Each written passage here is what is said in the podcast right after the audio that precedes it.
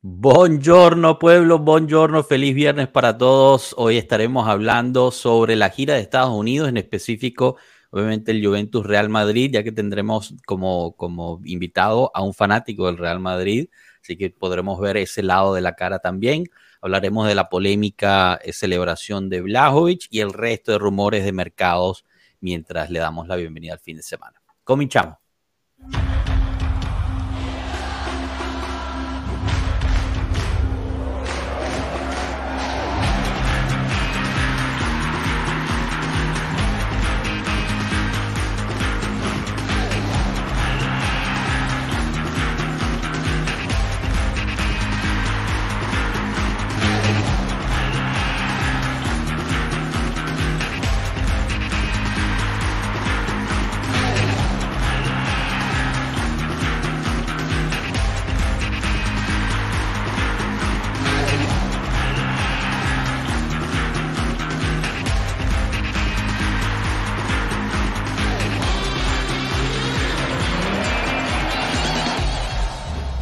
Pueblo Juve.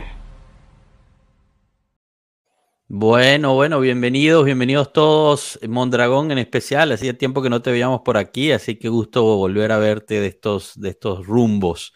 Y, Marquito, ah, también tenemos al, al prof aquí subiéndose. Prof, bienvenido. Aquí estaremos llenando casa mientras va el video, el, directo. Una jirafita ahí atrás, ¿ah? de nueva decoración del prof. Está bueno. Ah, mira, ahí está, se, se ve Menorco. Menorco se llama la jirafa. Menorco se llama. Ok, bueno, después nos explica exactamente dónde viene ese nombre. Y bueno, vamos al chat rapidito a los saludos. Eh, como siempre, les damos espacio a, quienes lleguen aquí. Y hoy gana Javo Rodríguez. Saludos, pueblo Colombia Bianconera presente. Colombia Bianconera que tuvo una presencia fortísima durante el, la gira por Estados Unidos, justo que vamos a estar hablando hoy especialmente en Los Ángeles, bueno, unas fotos que estuvieron compartiendo espectaculares de verdad. Rodolfo Mavili, eh, buenas tardes y saludos con la marcha de que sí a Arabia. Pogba, que es una incógnita, y Robela propenso a las lesiones. ¿Creen que es necesario incorporar de otro mediocampista o la solución está en casa? Hablaremos, hablaremos de eso. Lord Bedner, bienvenido. Allegri In, hoy más que nunca, pueblo. Y en el equipo no hace falta Lukaku si vendemos a Blajovic. Ahí está Moisés King. Bastante King Lover por aquí. ¿eh? Cristian Gongora, o Góngora, disculpa. Hola amigos, les saludo, les mando un saludo fraterno desde Bolivia. Un saludo, Cristian, a ti a Bolivia. Danilone Martínez, saludos pueblo, celebrando aún con la victoria Forza Juve. Y ya que está como es miembro del, pueblo, eh, pues tiene ahí los emojis de Blajovic. Genial. Rafael Sucre, hola pueblo, un saludo, reportándome y dando like de una. Este es el año de King, ¿viste? Empieza a subir los Kings. Mientras tanto, le damos la bienvenida a Hernán de Fútbol Intenso. ¿Cómo estás, hermano? Bienvenido de nuevo aquí a Pueblo Juve. Uy, ¿no te escuchamos, Hernán? No te escuchamos, Hernán. Ya. Ahorita, ahorita resolvemos ahí el micrófono de Hernán y le podemos escuchar. Eh, Ancelotti, Ancelotti lo tiene muteado. lo están censurando, ¿no? Desde, Madrid. Eduardo todos los días le da ahí en Twitter al pobre Ancelotti, todos los días ahí que tiene que hacer el 3-5-2 y nosotros que tenemos el 3-5-2 queremos el 4, es que la vida es así, la vida es así. Queremos lo que no tenemos. Ahorita, ahorita vamos a escuchar eh, el, la, este, al prof haciendo el, acento de Ancelotti mientras le da la bienvenida a Hernán. Eso va a ser espectacular, así que preparándote, prof. Eduardo Núñez, chao pueblo, saludos de Panamá, amigos, ganó nuestra gloriosa Juve. Un saludo a ti, Eduardo, y a Panamá. Luis Vallejo, saludos a Ball en su máxima expresión, ese partido contra el Madrid. Eh, Danilone Martínez, nos subimos al bus de King, Forza King, nuestro futuro goleador gente, aquí el, carro del King está fuerte, ¿ah? ¿eh? Pierut debe estar muy feliz. ¿No será que es Pierut escribiendo allí como si fuera... En diferentes nombres. Puede ser. Eh, Poli, Leonardo Bucci, 19, saludos pueblo, celebrando mis 28 años. No hay mejor manera de hacerlo que en esta comunidad Forza Juve. No, bueno, feliz, cumpleaños, Poli. ¿ah? Bravo, Poli, bravo. Feliz cumpleaños. Gracias por pasar por aquí. La verdad es que nos honras con, con permitirte acompañarte en tu cumpleaños. Rafa Saturno, saludos Pueblo Juve desde Policastro, Italia. Forza Juve, grande. Rafa, un abrazo por allá. Espero que el calor los esté dando un poquito de tregua. Eh, Odín Enrique Salazar Maldonado. Podrán meterme, podrán matarme, pero si Allegri espera jugar como jugó contra el Real, Lukaku entra al esquema de forma adecuada aún más que Blajovic y acompañando a King sería una dupla letal. Bueno, hay una preguntita medio, medio táctica para, para el match análisis del prof. Milker Antonio González, saludos pueblo, desde mi trabajo nunca me pierdo este live cada viernes, grande Milker, gracias por estar por aquí, lo tuvimos el martes en la noche, eh, muchísimas gracias por ese apoyo. César Garzón Jordan, buenas tardes mi pueblo de Pueblo, mi gente de Pueblo Juve, saludos de Panamá, un abrazo César, gracias por siempre estar pasando por aquí. Eh, nueva intro, buenísima, Avanti Juve, grande, Odín. Ese es directo para, para Cano. ese es el trabajo espectacular que hace Cano para el pueblo. Pueblo Juve. Randa la vaca, aquí esperando la goleada del Madrid según Joshua, ¿sí? ¿No? Eh, yo de ahora en adelante, Randall, voy a decir que siempre pierde la lluvia, así este, pasa lo mejor. Y Luis Fernando eh, nos pone la mejor que le puede pasar en la, en la salida de Allegri para la Juve. Este se conecta, eh, Luis se está conectando con nosotros mediante nuestra colaboración con Zona Bianconera en Facebook. Así que si están en Facebook, ese es un buen grupo para unirse. Y, bueno, ya que están por allá, pasen también ahorita a, YouTube o a Twitch y suscríbanse ahí a las plataformas de, Pueblo Juve también para seguir creciendo esa comunidad. Bueno, chicos, mientras yo voy eh, mostrando los, los mensajes de quienes van llegando, eh, me gustaría pues escuchar de ustedes cómo, cómo vivieron ese partido, un partido que yo la verdad es que veía que nos iban a pasar por encima, obviamente me equivoqué, eh, ayuda mucho el haber metido ese gol tempranero, ¿no? Pero, pero los esquemas que se vieron, eh, las diferencias que se vieron, la actitud de los jugadores en general, ¿cómo, cómo vieron ese partido? Y, empezaría contigo, Mondra, ya que, ya que te tenemos aquí. ¿Cómo, cómo viviste ese partido?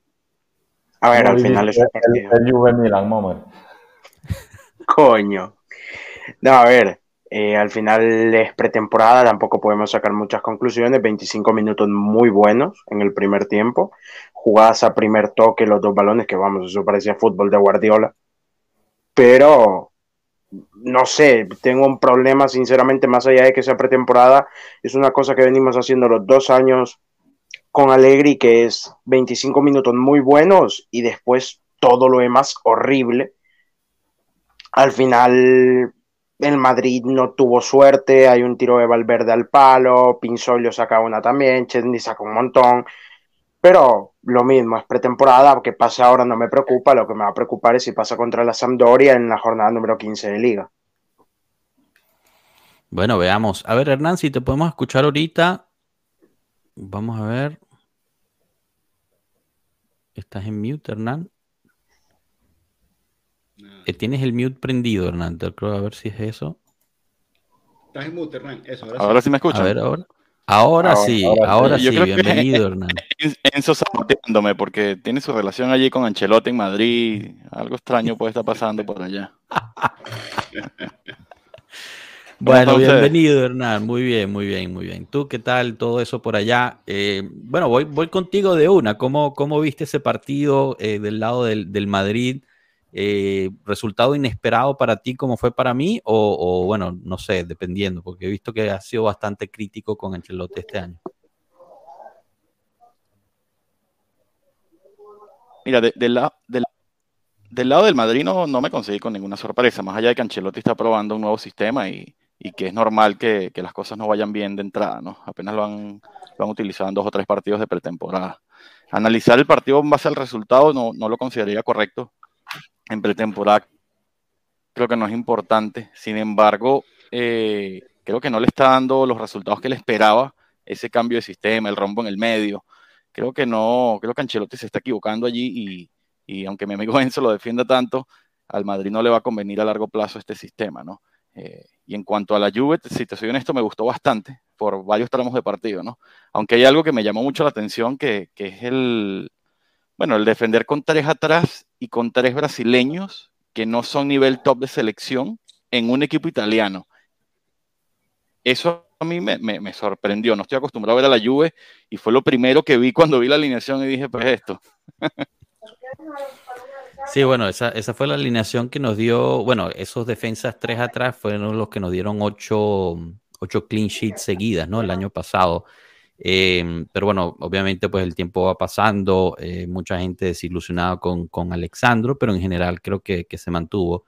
Eh, prof, te doy a ti la palabra para, para, que hagas también tu bienvenida a Hernán a la, a Ancelotti que tanto que No, yo tengo que decirle a Hernán que estamos haciendo alguna prueba en el medio porque Vinicius, si bien eh, puede jugar por banda, también puede jugar por dentro y hacer muchos goles. Y hay que encontrarle... Hay que encontrarle la posición eh, a este chico Bellingham, porque no, quizás no puede jugar de interior. Mira, y, eh, aquí te pone Odín algo que, la verdad es que nadie está entendiendo y creo que te incluyo, ¿no? Esta, esta insistencia de usar a Ealing Jr. como interno.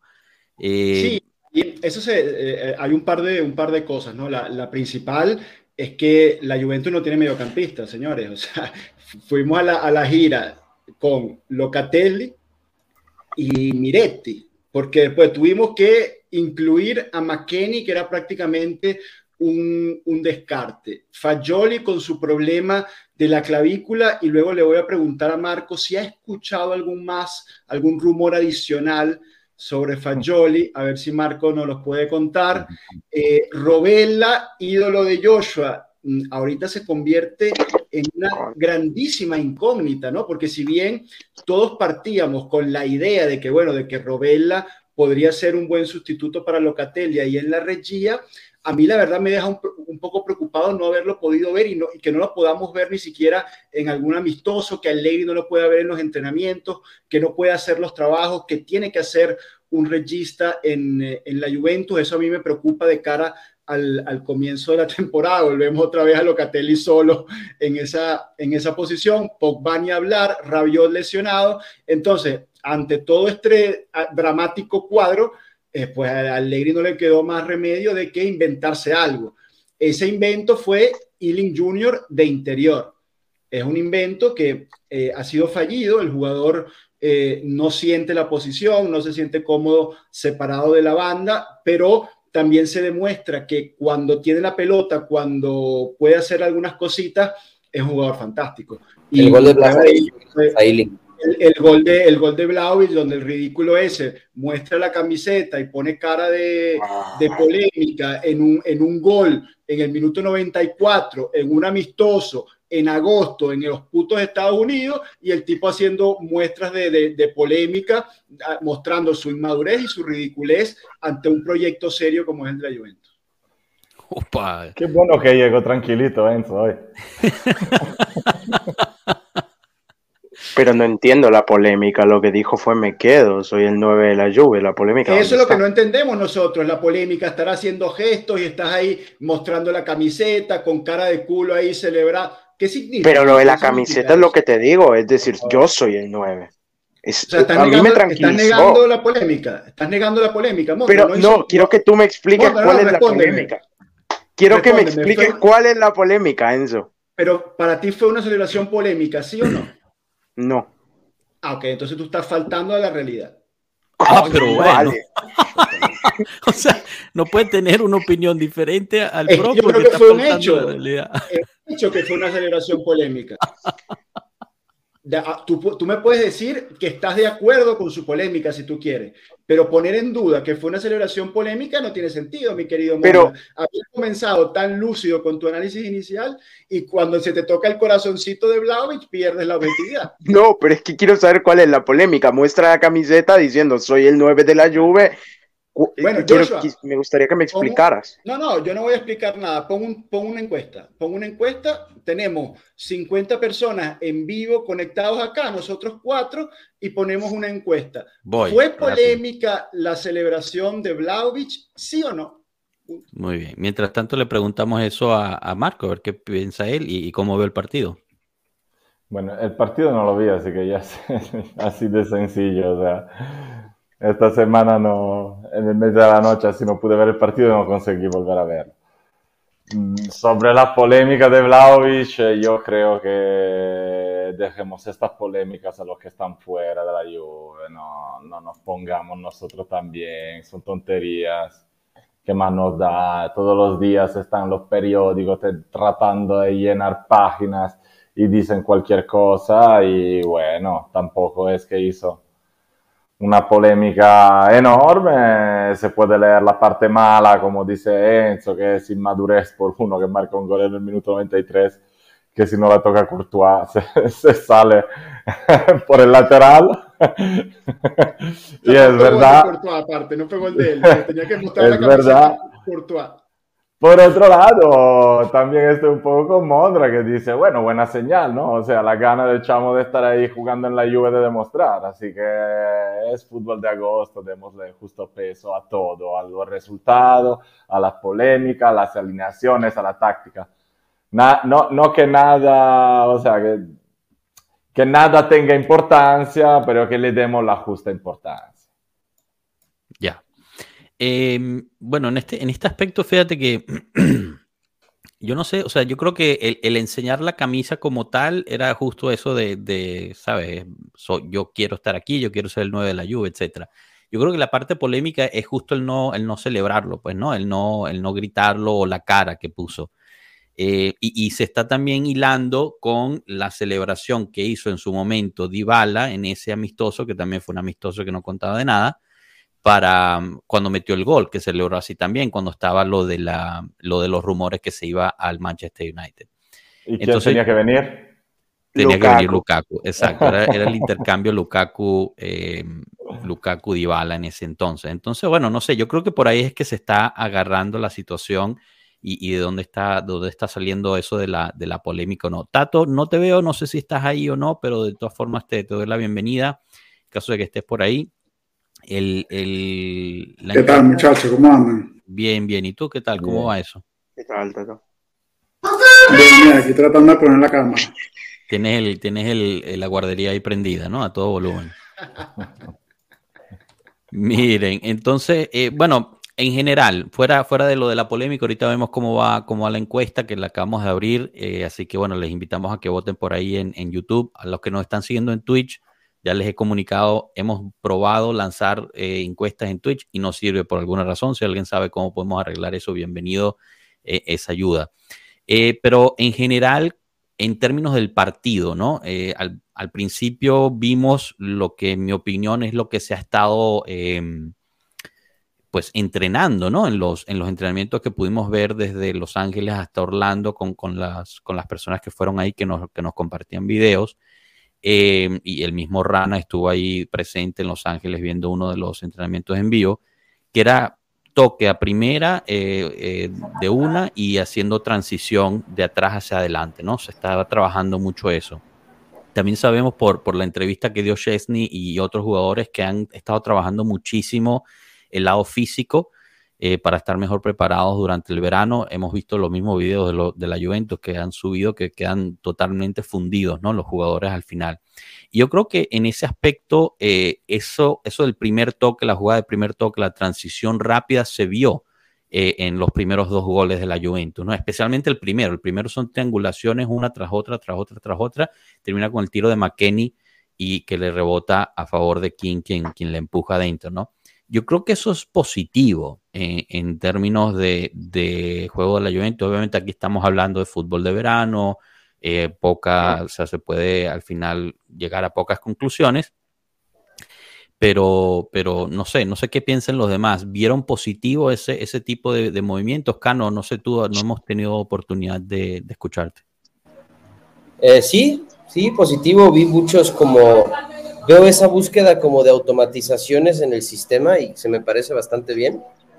Veo un WEA proliferante que está enfocado en buscar eh, juego ofensivo, pero también ofrece calidades de lateral. Entonces, eh, creo que es un proceso de adaptación, me gustó, es positivo lo que se vio. Todo el mundo dice, fue superior el Madrid, el Madrid nos perdonó.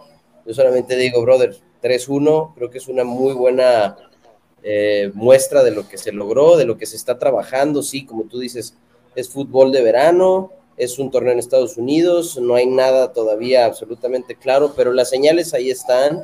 Lo que vimos de Wea es bueno. Creo que hace tiempo no teníamos un lateral que corría tan rápido como él. Este, cuadrado en su prime a lo mejor. Entonces ver a Wea corriendo tanto, desplazarse por la banda a mí me gustó mucho.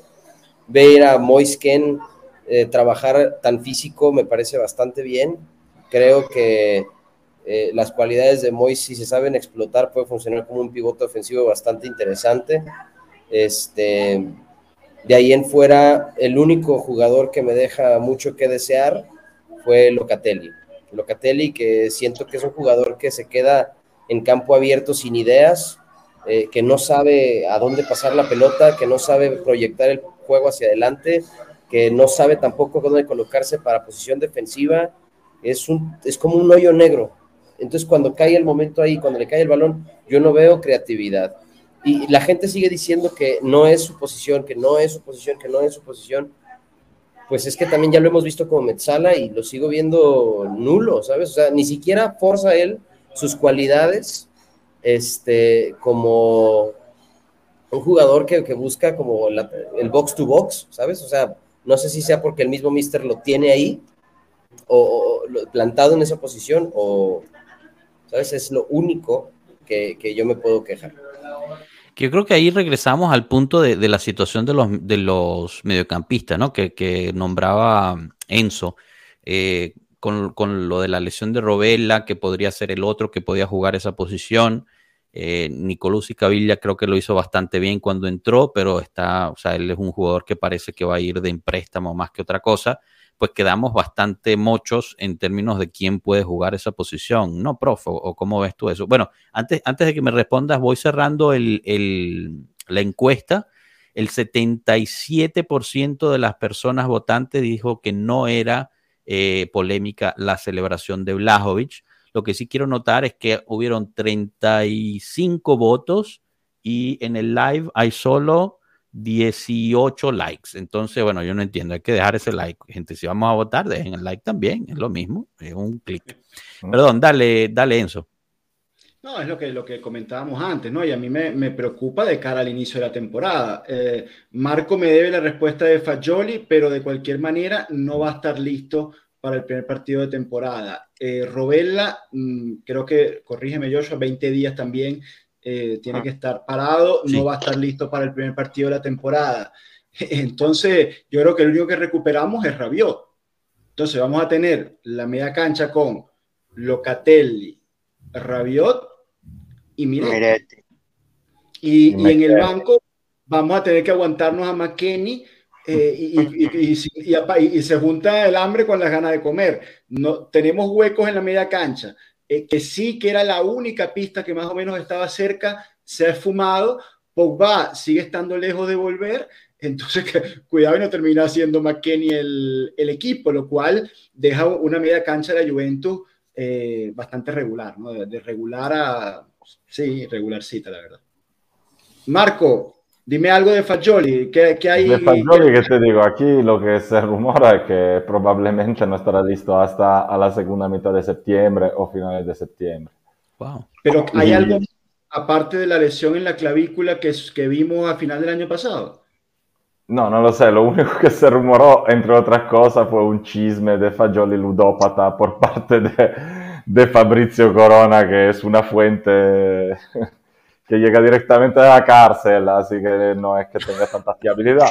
Eh, y, eso, y esos son los chismes que, que, se hablan acá sobre Fagioli. A mí lo que me preocupa no es si es posiblemente un ludópata o lo que sea, serán problemas suyos. Lo que me preocupa es que yo Fagioli me esperaba que estuviese listo para el principio de la temporada y hoy muchos hablaban de, de que no, y si hablamos de la segunda mitad de septiembre, es decir, se pierde los primeros cuatro o cinco partidos. No es poco, van a ser partidos importantes, será importante empezar bien.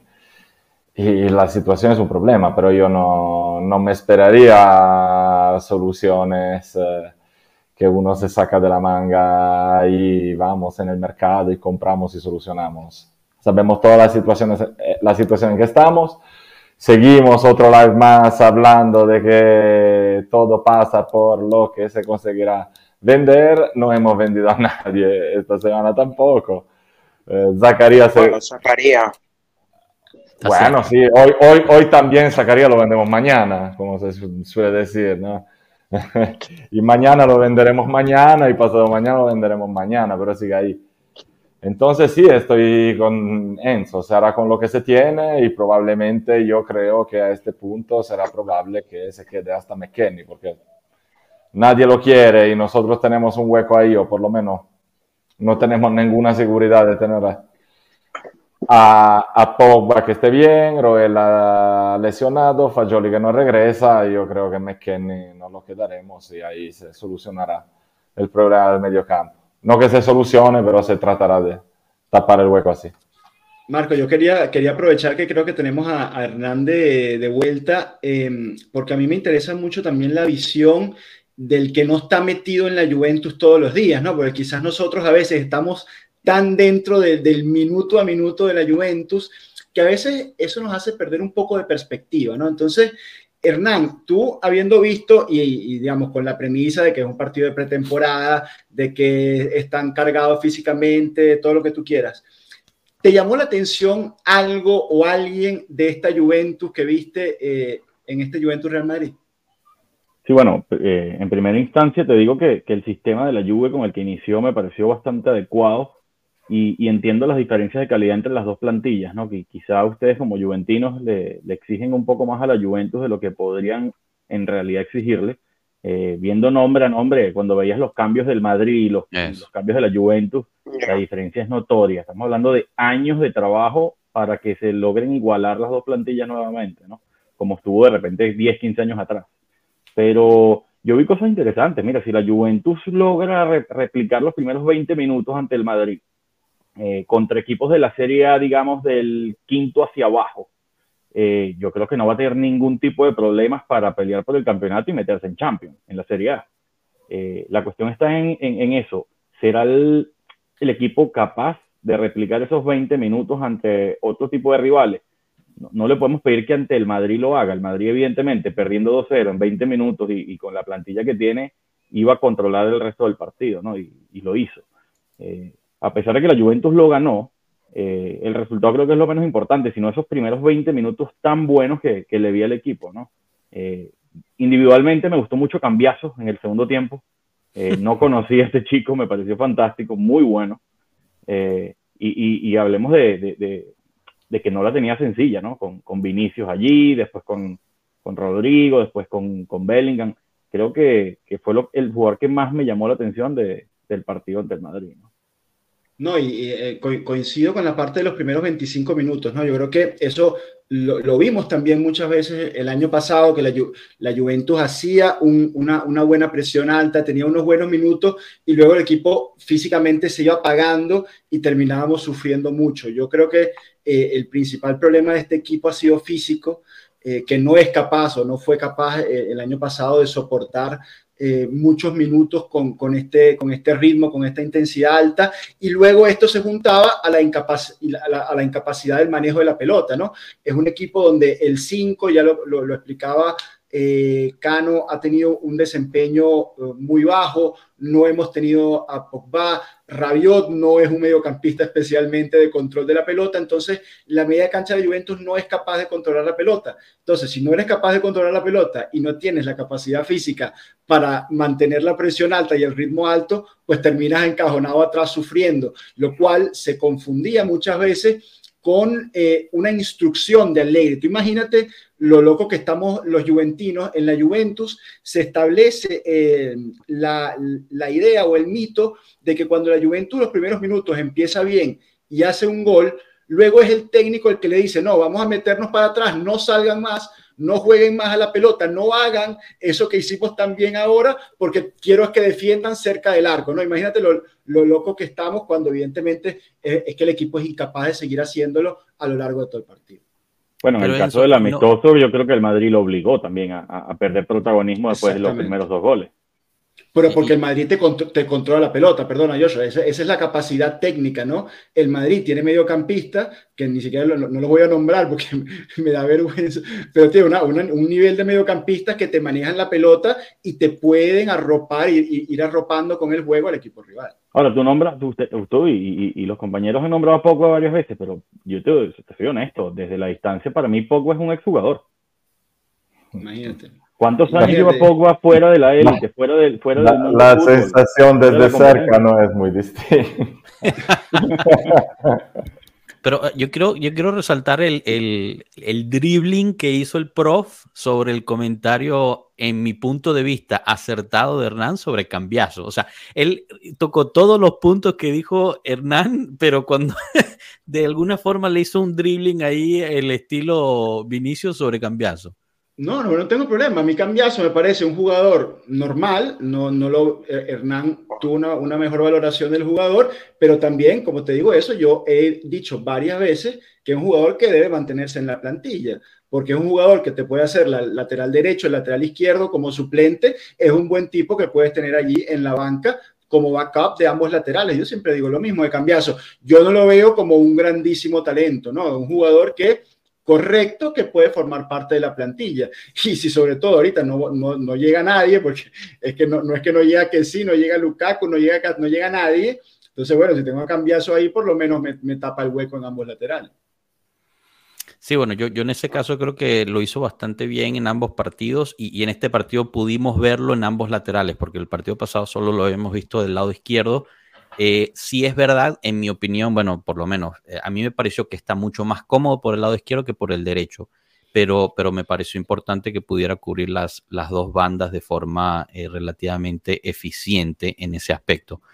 Em, y, bueno, en general, yo estoy de acuerdo con, con, lo que dice el prof Hernán en, el aspecto de, o sea, estás jugando contra el Madrid, ¿no? obviamente vas perdiendo 2-0, lo más lógico es que se te vengan encima.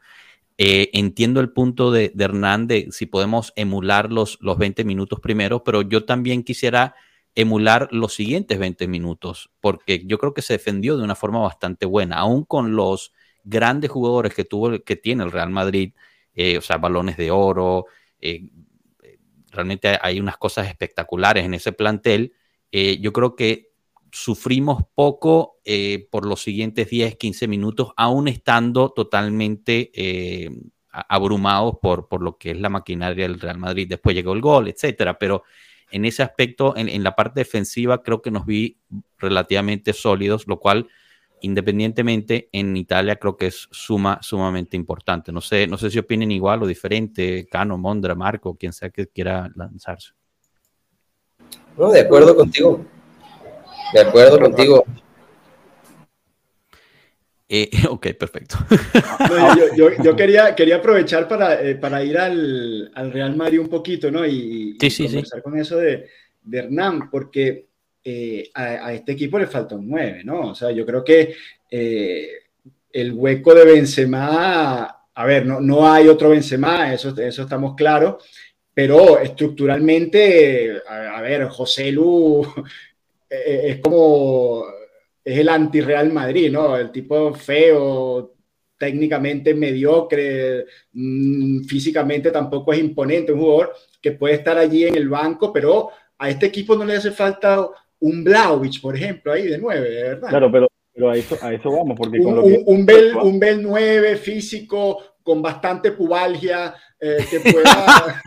no, coño. Claro, pero con respecto a lo que decía Joshua, también se vio defensivamente bien en esos 25 minutos posterior, digamos, en, todo el primer tiempo, pero también, del mismo modo que decimos, perdió el control porque el Madrid era el que estaba enfrente, también se vio defensivamente bien porque enfrente tenía a Vinicio jugando por el medio, que no es su mejor eh, posición, tenía a José Lu, que no, no, José Lu viene para, para suplantar a, Mariano en el Madrid. José Lu es un jugador que viene de jugar en dos equipos que descendieron eh, José es un jugador totalmente eh, con un rol de suplente en el Madrid, de segundo o tercer suplente en el Madrid. Quizás eso también hizo ver mejor a la Juve defensivamente, ¿no? Eh, el Madrid controló la pelota, es cierto, pero en ataque el Madrid cuenta con unas deficiencias actualmente que quizás pueden hacerlos a ustedes ver como un trabajo defensivo muy bueno de la Juve cuando se está juntando con un trabajo ofensivo muy malo del Madrid también. Y, con respecto a lo de Vlaovic, bueno, si no juega en la Juve los amistosos, no creo que en el Madrid tenga mucho sitio, ¿no? Bueno, ha estado recuperándose definitivamente de la, de la pubalgia en ese aspecto, pero solo para ponerte en contexto, Hernán, en caso de que no sepas, eh, Enzo no ve la hora de que Vlahovic se vaya de la Juventus y llegue Lukaku en su, en no, lugar. No, no, no, no, no, no, cuidado, cuidado. Ah, la Juventus necesita dinero, ¿no? Es que no, nos olvidamos muy rápido de las cosas. A la, Juventus el año pasado, políticamente, que había un equipo que había salido segundo lugar, le dijeron, no, usted va, usted va a salir octavo porque a mí me da la gana entonces la Juventus pierde 100 millones de euros que tiene que recuperar de alguna forma. Yo creo, y es lo que nos han explicado los financieros, bueno, qué bueno que está Tato para que nos lo aclare, el mismo Tato acá en este live nos dijo que la Juventus tenía que hacer este año más 100, chirca, euro arriba, euro abajo. Entonces la forma que yo veo más mm, clara y más factible de hacer ese más 100 es con la venta de Blauich. No sé si, porque a ver, si tú me dices que la Juventus económicamente está fina, no necesita ningún ajuste económico, yo te diría, ah, bueno, vamos a darle otra oportunidad a Vlaovic, sobre todo si, si clínicamente está con garantías. No, no confundamos las cosas. Tato, ¿tenemos que hacer más 100 o no, o no importa? Las cuentas están bien. No, hay que hacerlo, sin duda. O sea, es un poco relativo, ¿no? Depende Depende ahí cuál sea el objetivo de la Juventus del año que viene, pero más o menos, si te pones a pensar, el, el, flujo de pérdida de este año fueron como 150 millones, pierdes otros 100 por el, el, tema de no estar en Europa, entre, sumando todos los, efectos de etiquetería, eh, bonos de, que te da la UEFA y todo eso, entonces necesitas, por lo menos para llegar a lo mismo que hiciste este año, que ya era bastante malo, necesitas hacerte, yo decía, entre 100 y 150 millones eh, de, costo. Entonces ahí tienes que sumar todo, ¿no? Ahí tienes que sumar la salida del salario de, de, Bonucci, que esperamos que, que, suceda. Ahí tienes que sumar las ventas como la de Kulusevski, eh, algunos de estos jóvenes que estaremos vendiendo. Parece que nos dan 4 eh, millones por De La Vale, me parece, bueno, una gran operación, pero entre esas cositas tenemos que sumar por lo menos 150 millones netos, entre 100 y 150. De nuevo, dependiendo cuál sea el objetivo financiero el año que viene, que eso lo desconocemos. No sabemos si es de una vez llegar a cero o si solamente perder 50 millones, lo saben. Claro, pero en ese aspecto también, mira, aquí lo, lo que pone Fiore, al cual le mandamos un abrazo, Em, pues es, verdad, ¿no? O sea, todavía no hemos amortizado completamente a Blajovic, entonces no es que lo vendes nada más por lo que sea y ya tienes una ganancia del cual puedes... Por 60, por 60 ya le sacas ganancia. 50, ¿no? Eh, También, por, creo que por, decía Calchi Finanza que por 60 ya, ya se le sacaba algo de plusvalía. ¿Quién da 50 o 60 por Blajovic hoy en día? Obviamente el Chelsea. no, el Chelsea ha dado, ha ofertado 20, 25 más Lukaku. Te, te, respondo, Hernán, te respondo, Hernán. Todos los juventinos darían entre 80 y 100 millones por Blajovic. Pero, sin duda, pero si Holjon cuesta 70, Blajovic cuesta 100. Pero sin ningún tipo de duda. no sé, amigo. Holjon hizo peor temporada que Ese punto, ese punto es interesante, ¿no? Y aquí hemos debatido muchísimo eso eh, y, me gustaría también pues escuchar la, la, opinión de Hernán sobre, sobre cómo ha realmente cambiado el, el, mercado de fichajes, ¿no? O sea, de cierta forma tú eh, pues eres fanático de uno de los equipos que todavía se puede mantener al margen de la competencia inglesa y ahorita lo estamos viendo eh, de, de, la competencia saudita.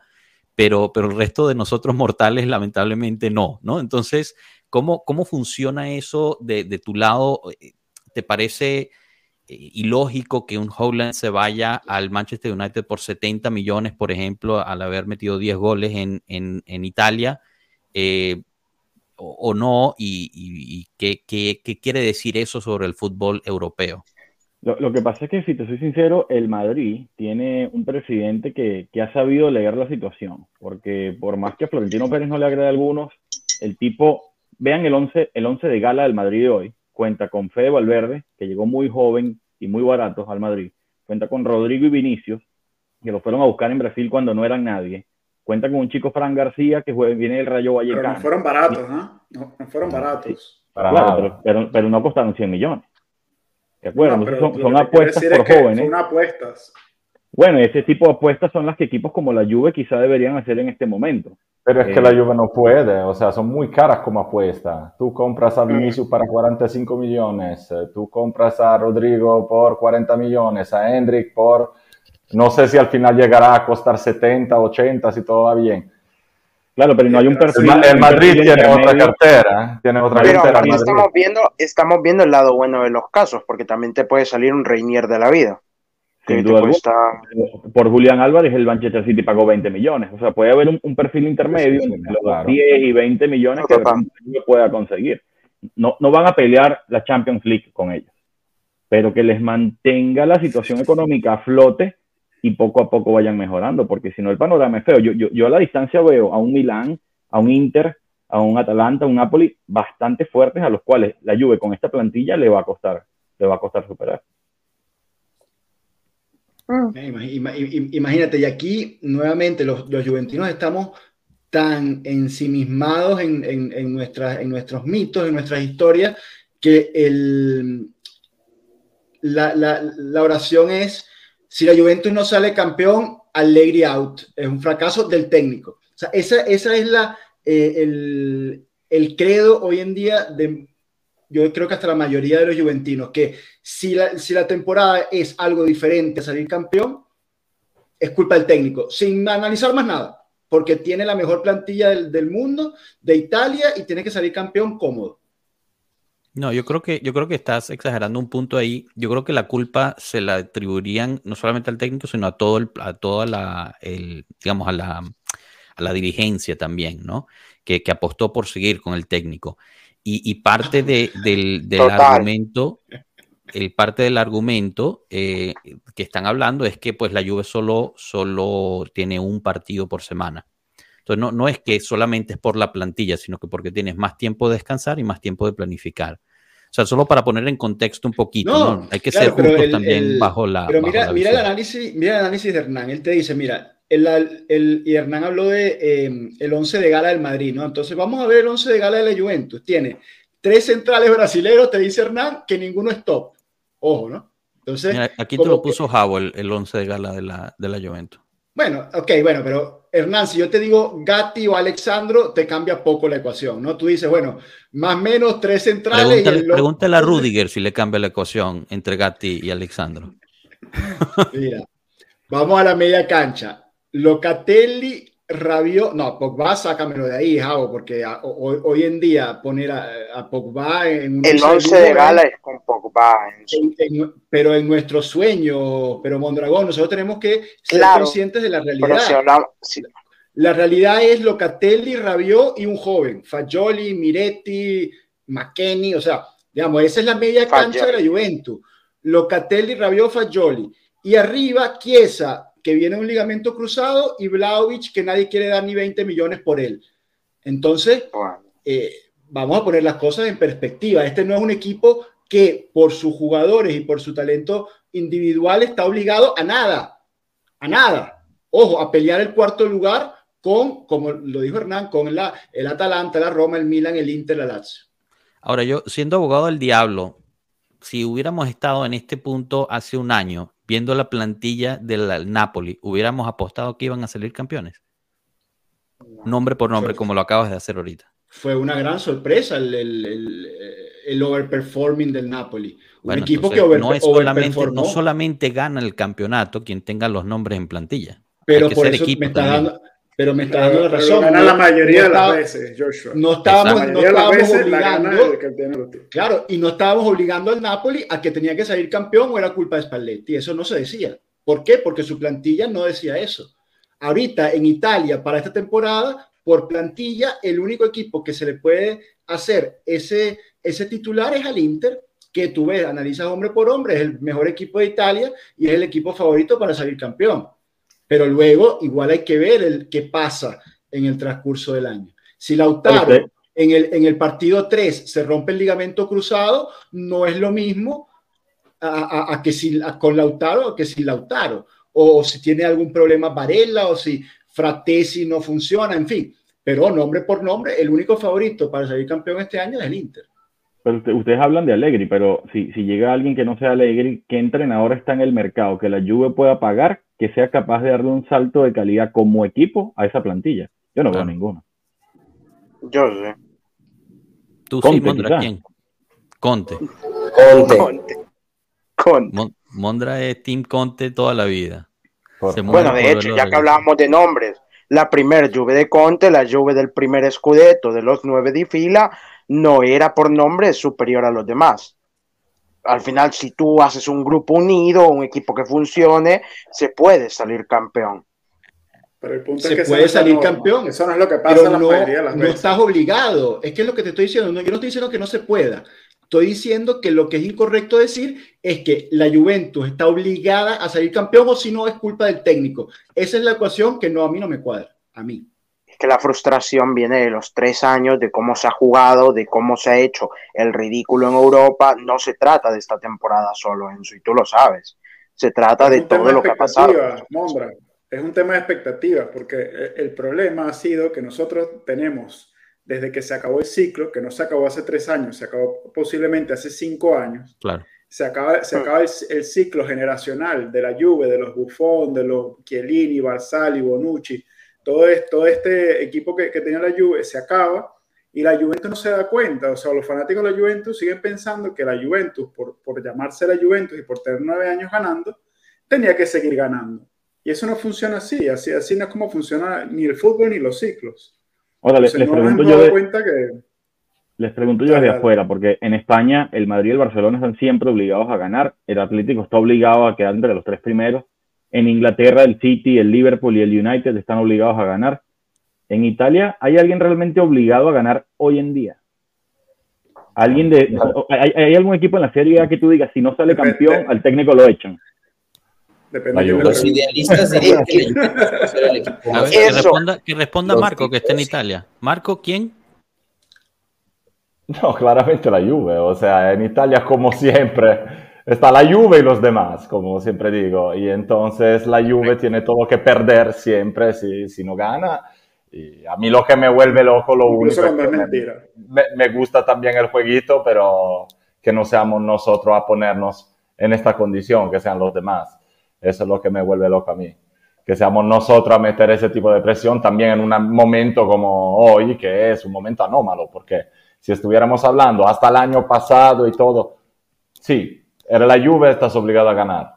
Yo creo que muchos de nosotros, muchísimos, no hayan entendido absolutamente nada de lo que ha pasado en el último año. Y, de cuál es la real condición hoy. Hoy somos un equipo en plena reconstrucción, en plena reestructuración, a nivel eh, societario, financiero, económico, todo lo que sea. Nosotros no tenemos que tener ninguna expectativa, sino la de estar trabajando ya para el futuro. Nosotros lo que tenemos que aprovechar este año es entender realmente entre lo que tenemos entre las manos, quién puede ser parte de una estructura futura de una Juventus ganadora para poder luego añadir dos o tres piezas y hacer este salto como se hizo, como decía antes, en la época de Conte y, también todas las demás veces que nos hemos encontrado en épocas de reconstrucción. Pero aquí la situación es mucho más grave, inclusive de cuando estábamos con Conte, de, de los años de, de, de, cuando llegó Lippi, que eran años de reconstrucción y al final se ganó. Porque se consiguió encontrar esa alquimia, encontrar esta estructura y todos los que parecían jugadores de segundo nivel, con el tiempo se volvieron jugadores de primerísimo nivel y siendo estructura de una Juve que luego iba añadiendo piezas. En esa época podían ser las piezas, eh, yo que sé, Zidane, eh, Trezeguet, todo lo que... Con Conte fueron los... Eh, no sé... No, no, no, pero te digo, cuando ya se creció y empezó a hacer un poco de mercado y a comprar jugadores interesantes. Pero la mayoría de la base eran gente que estaba ahí ya, que se le había dicho que eran unos fracasados, porque yo me acuerdo lo que se decía de, de Bonucci, de Barzagli, de Chiellini eh, con Del Neri. Eh, me acuerdo perfectamente de lo que se decía de jugadores como Di Livio, Torricelli, eh, Carrera, Peruzzi y todo eso en la época de Lippi. yo espero que se consiga este año entender realmente quiénes son los jugadores que podrían representar puntos, eh, pillares importantes para una estructura de un equipo que funcione, para luego, cuando los tiempos sean mejores, añadirle estas dos, tres piezas que te hagan hacer el salto. Pero esa es la tarea en mi manera de ver. Lo que diga, si no ganamos, eh, estamos obligados a ganar, eso que lo diga la prensa, porque esa es la normalidad en Italia, pero somos nosotros que hoy en día no estamos en nuestra condición normal. Que seamos los primeros en entenderlo. Están obligados a los primeros cuatro, supongo. Ah, no, eso sí, pero es otro tema. Y luego, a pesar de que yo pienso que el nivel de los demás no es mucho más alto del que nosotros. ¿eh?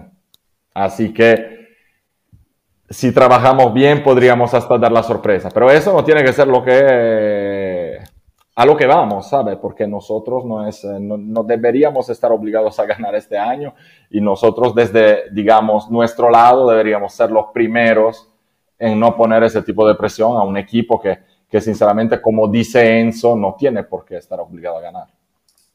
Pero ¿no piensas que un poco también es que la presión la mete la misma directiva al momento de...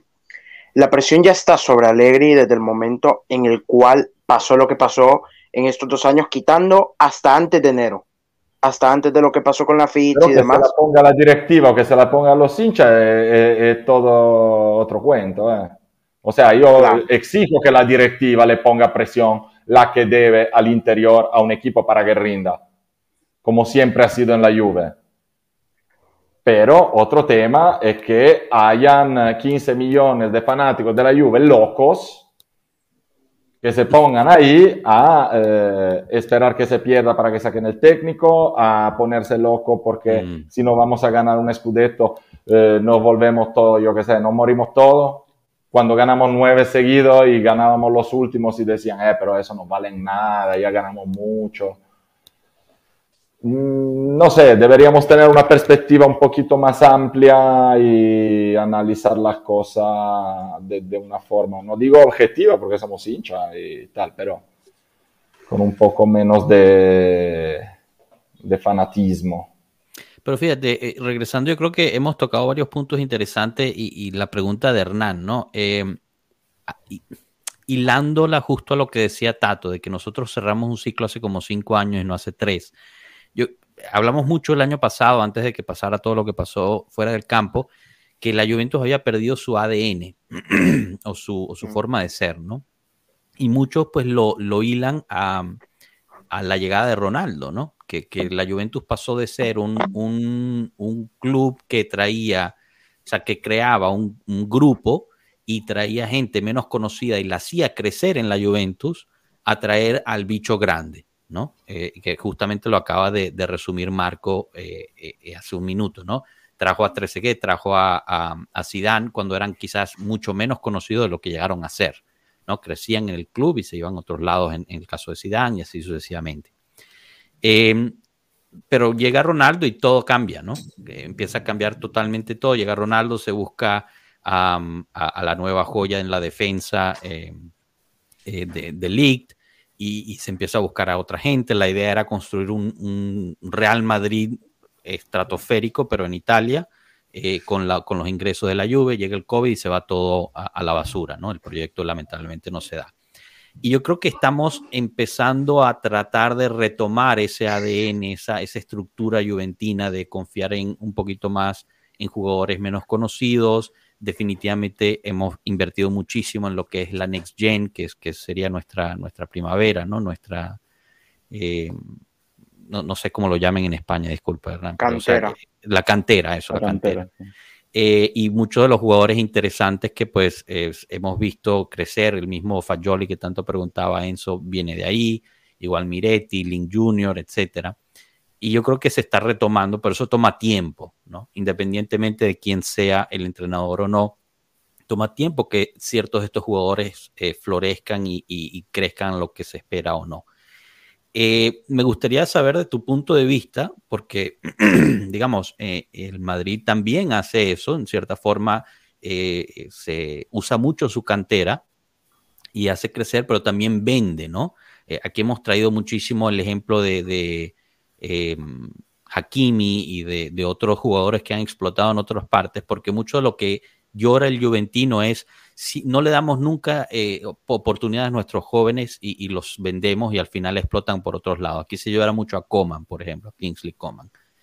Eh, de tu lado, es parecido, hay, hay, tanto odio interno por el propio club, porque eso es lo que a mí me llama, me llama mucho la atención, la cantidad de odio interno por la Juventus que hay por los mismos juventinos, además de los del exterior.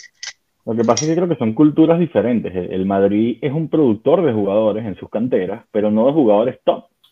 Y, y creo que la clave de la cantera del Madrid es la venta de jugadores promedio, jugadores de, de, de, de equipos de media tabla que el Madrid vive vendiendo todos los años y saca un muy buen dinero por ello. Estamos hablando de, Cubo, por ejemplo, que, pintaba algo mejor, no resultó, lo vendes.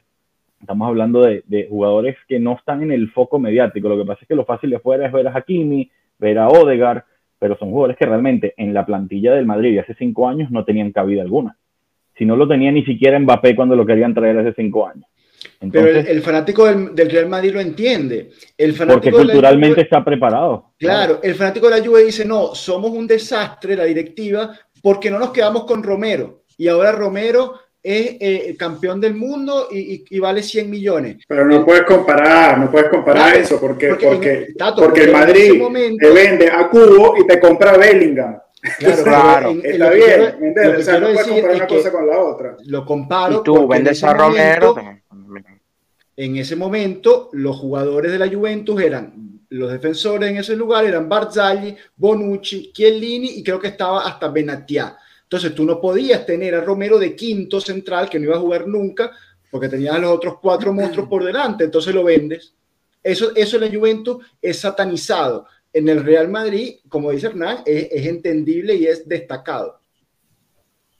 Es diferente. Ahora, económicamente ustedes hablan, hablan de, hablan de una posición como de crisis económica en la Juve, ¿cierto? Corrígeme si me equivoco.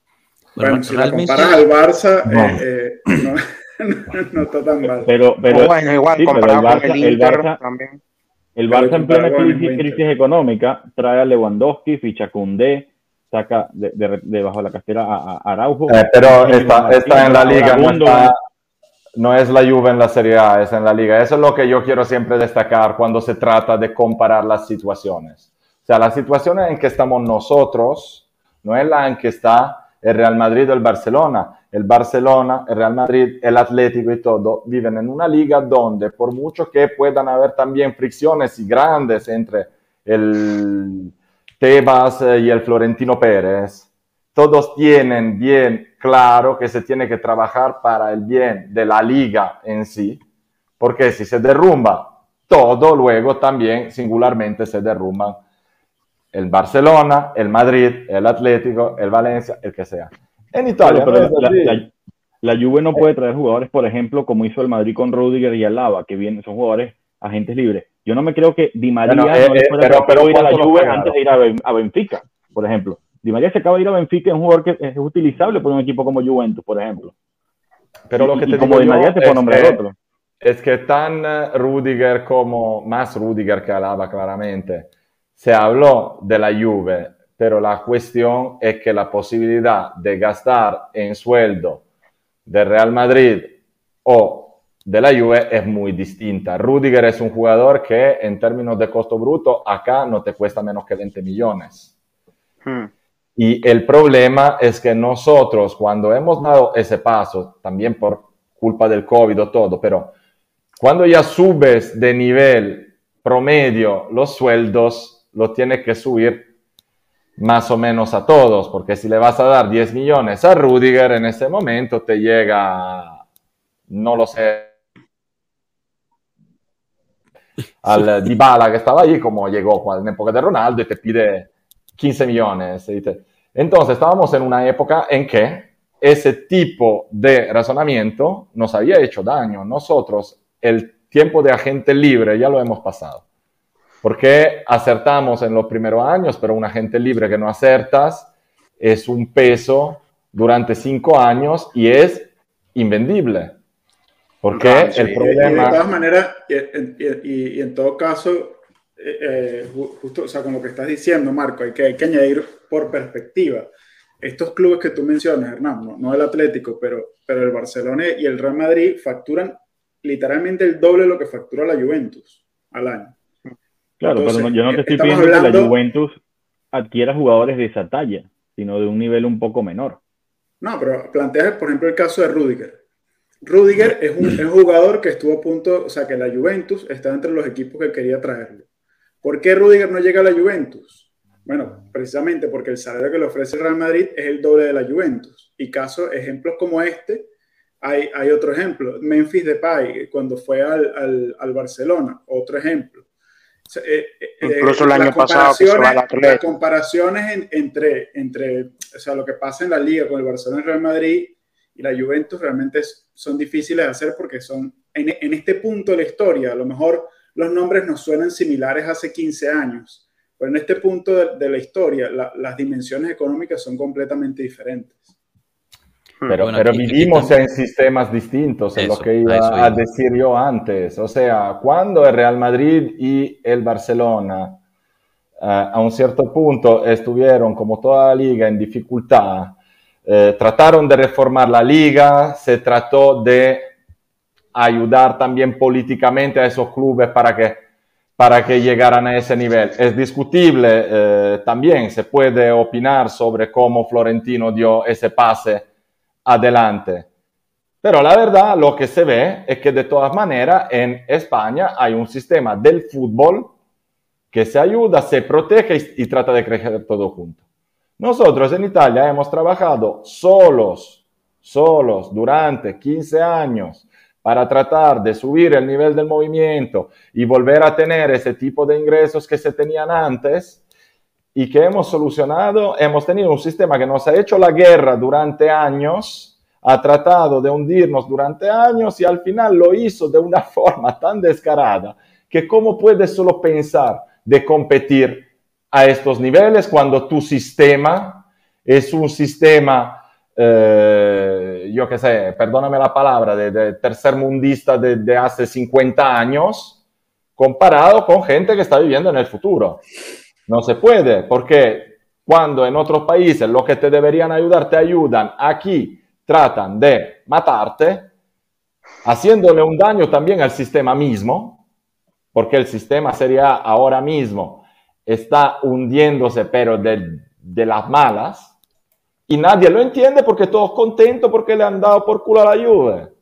Así vive el italiano, así vive el fútbol italiano. Entonces, podríamos estar en esos niveles, las teníamos las posibilidades, tenemos posibilidades también económicas, pero se sabe muy bien que la gente no quiere tirar el dinero a la basura y si no hay un sistema que aguante ese tipo de inversión, ese tipo de inversión no será nunca. Así que no podemos competir con esas realidades simplemente porque estamos en sistemas distintos. Y por eso se quería hacer un sistema único, uniformado, como el de la Superliga, discutible también, pero que respondía a una exigencia verdadera que la Juve misma en su país denuncia desde hace 13 años. Y cuando Agnelli lo denunció, lo dejaron fuera de la representancia en liga. Cuando nosotros estábamos ganando 8, 9 eh, ligas seguidas, la Juve era de los pocos equipos que no tenía representación, representantes en la directiva de la liga. Entonces, ¿de qué estamos hablando? O sea, estamos hablando de la nada. Solo, quería añadir un punto, disculpa Enzo, que, es que eh, la pregunta de Hernán, que si realmente la Juventus está en una situación económica tan precaria como, como aparenta, no solamente una situación de la, de la Juventus, sino de toda la liga. Entonces, esto, esto salió ayer. Eh, el fútbol italiano tuvo una pérdida de 1.4 mil millones de euros con deudas de 5.6 mil millones para el año 21-22. Eh, Eso lo acaban de, publicar. Em, en las últimas tres temporadas los clubes han perdido 3.3 millones de euros al día. O sea, no, no es solamente la Juventus en términos de, situación económica precaria. Es más, se podría argumentar que quizás es la Juventus la única que puede mantenerse. Eh, hay, hay, equipos como, por ejemplo, el Inter, que aún llegando de segundo lugar, en Champions League, eh, tiene un patrimonio negativo, eh, bajo las leyes no se debería poder registrar para el, próximo, para el próximo campeonato, no sabemos cómo lo va a hacer, eh, y, tiene deudas de entre 600 millones de, euros. Entonces, es realmente una situación bastante, bastante difícil y, muy difícil de responder la pregunta, la verdad.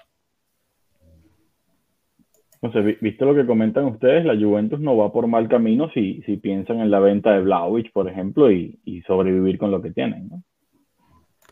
Bueno, la cuestión es que te quedas sin nueve si lo ven. Bueno, primero nadie te lo compró. O sea, eh, porque la Juventus, si alguien llega con 90 millones, entonces podemos ver si, si, si tomamos esa oferta. Nadie llegó con 90 millones. Entonces lo que está ahorita en el plato es un intercambio con que te dan Lukaku más dinero por Blajovic. La Juventus dice, bueno, ok, pero me tienes que dar 50 millones. Al parecer la oferta del Chelsea ha llegado a 20, 25 como mucho, que pues es, es definitivamente muy, muy poco en ese aspecto, eh, pues no, no harías eso. Eh, del punto, y ahí ya me, me agarro a tu pregunta para, para, también dar un poquito de novedades sobre eso. La Juventus no está obligada en vender a Blajovic en ese aspecto. O sea, eh, quien, quien tiene la obligación en este, en este punto es el Chelsea, porque si no tiene un, tiene un peso importante en el balance de un jugador que no puede utilizar, ¿no? O que no quiere utilizar. Joshua, eh, pero si la Juventus no está obligada a vender a Vlaovic específicamente, pero nos explicaba Tato y lo ratificó, está obligada a hacer más 100. Sí. ¿De dónde lo, de dónde lo saca? Pero no está obligada a hacer más 100 este año. eso es lo pero que de dónde lo saca es relativo, de Exacto. dónde lo saca. Llega él mañana y lo saca, no ese es el problema. Yo no, creo que van a hacer un aumento de ah, bueno, se va a hacer un aumento de no estamos Yo, así. O sea, a mí me parece que la, a mí me parece que Elkan dijo que vayan a, bueno, iba a decir otra cosa, pero que no iba a poner más plata. Claro, pero tú, eh, de cierta forma pero tienes que decir lo, diría, eso lo, lo, declararías. Exacto, exacto, exacto. ¿Cómo, cómo? Perdón, no te escuché. Tú lo declararías. Tú estás ahí, estás tratando de vender a todo y todo y dices, ah, no, bueno, pero la situación no es tan trágica porque al final, como mucho, le pongo plata, ¿no? Exacto. O sea, la gente que está trabajando tiene que dejar que hagan todo lo posible para que eso se pague solo. Si como mucho no se llega a pagar solo, llegará alguien que paga. Porque la diferencia grande entre la Juve y el Inter no es una situación de cuenta, es la situación de, cuál es el patrimonio. O sea, la Juventus tiene un patrimonio inmobiliario que, bueno, no te puedo decir cuántas veces más del del Inter, porque el Inter no tiene, sería siempre cero.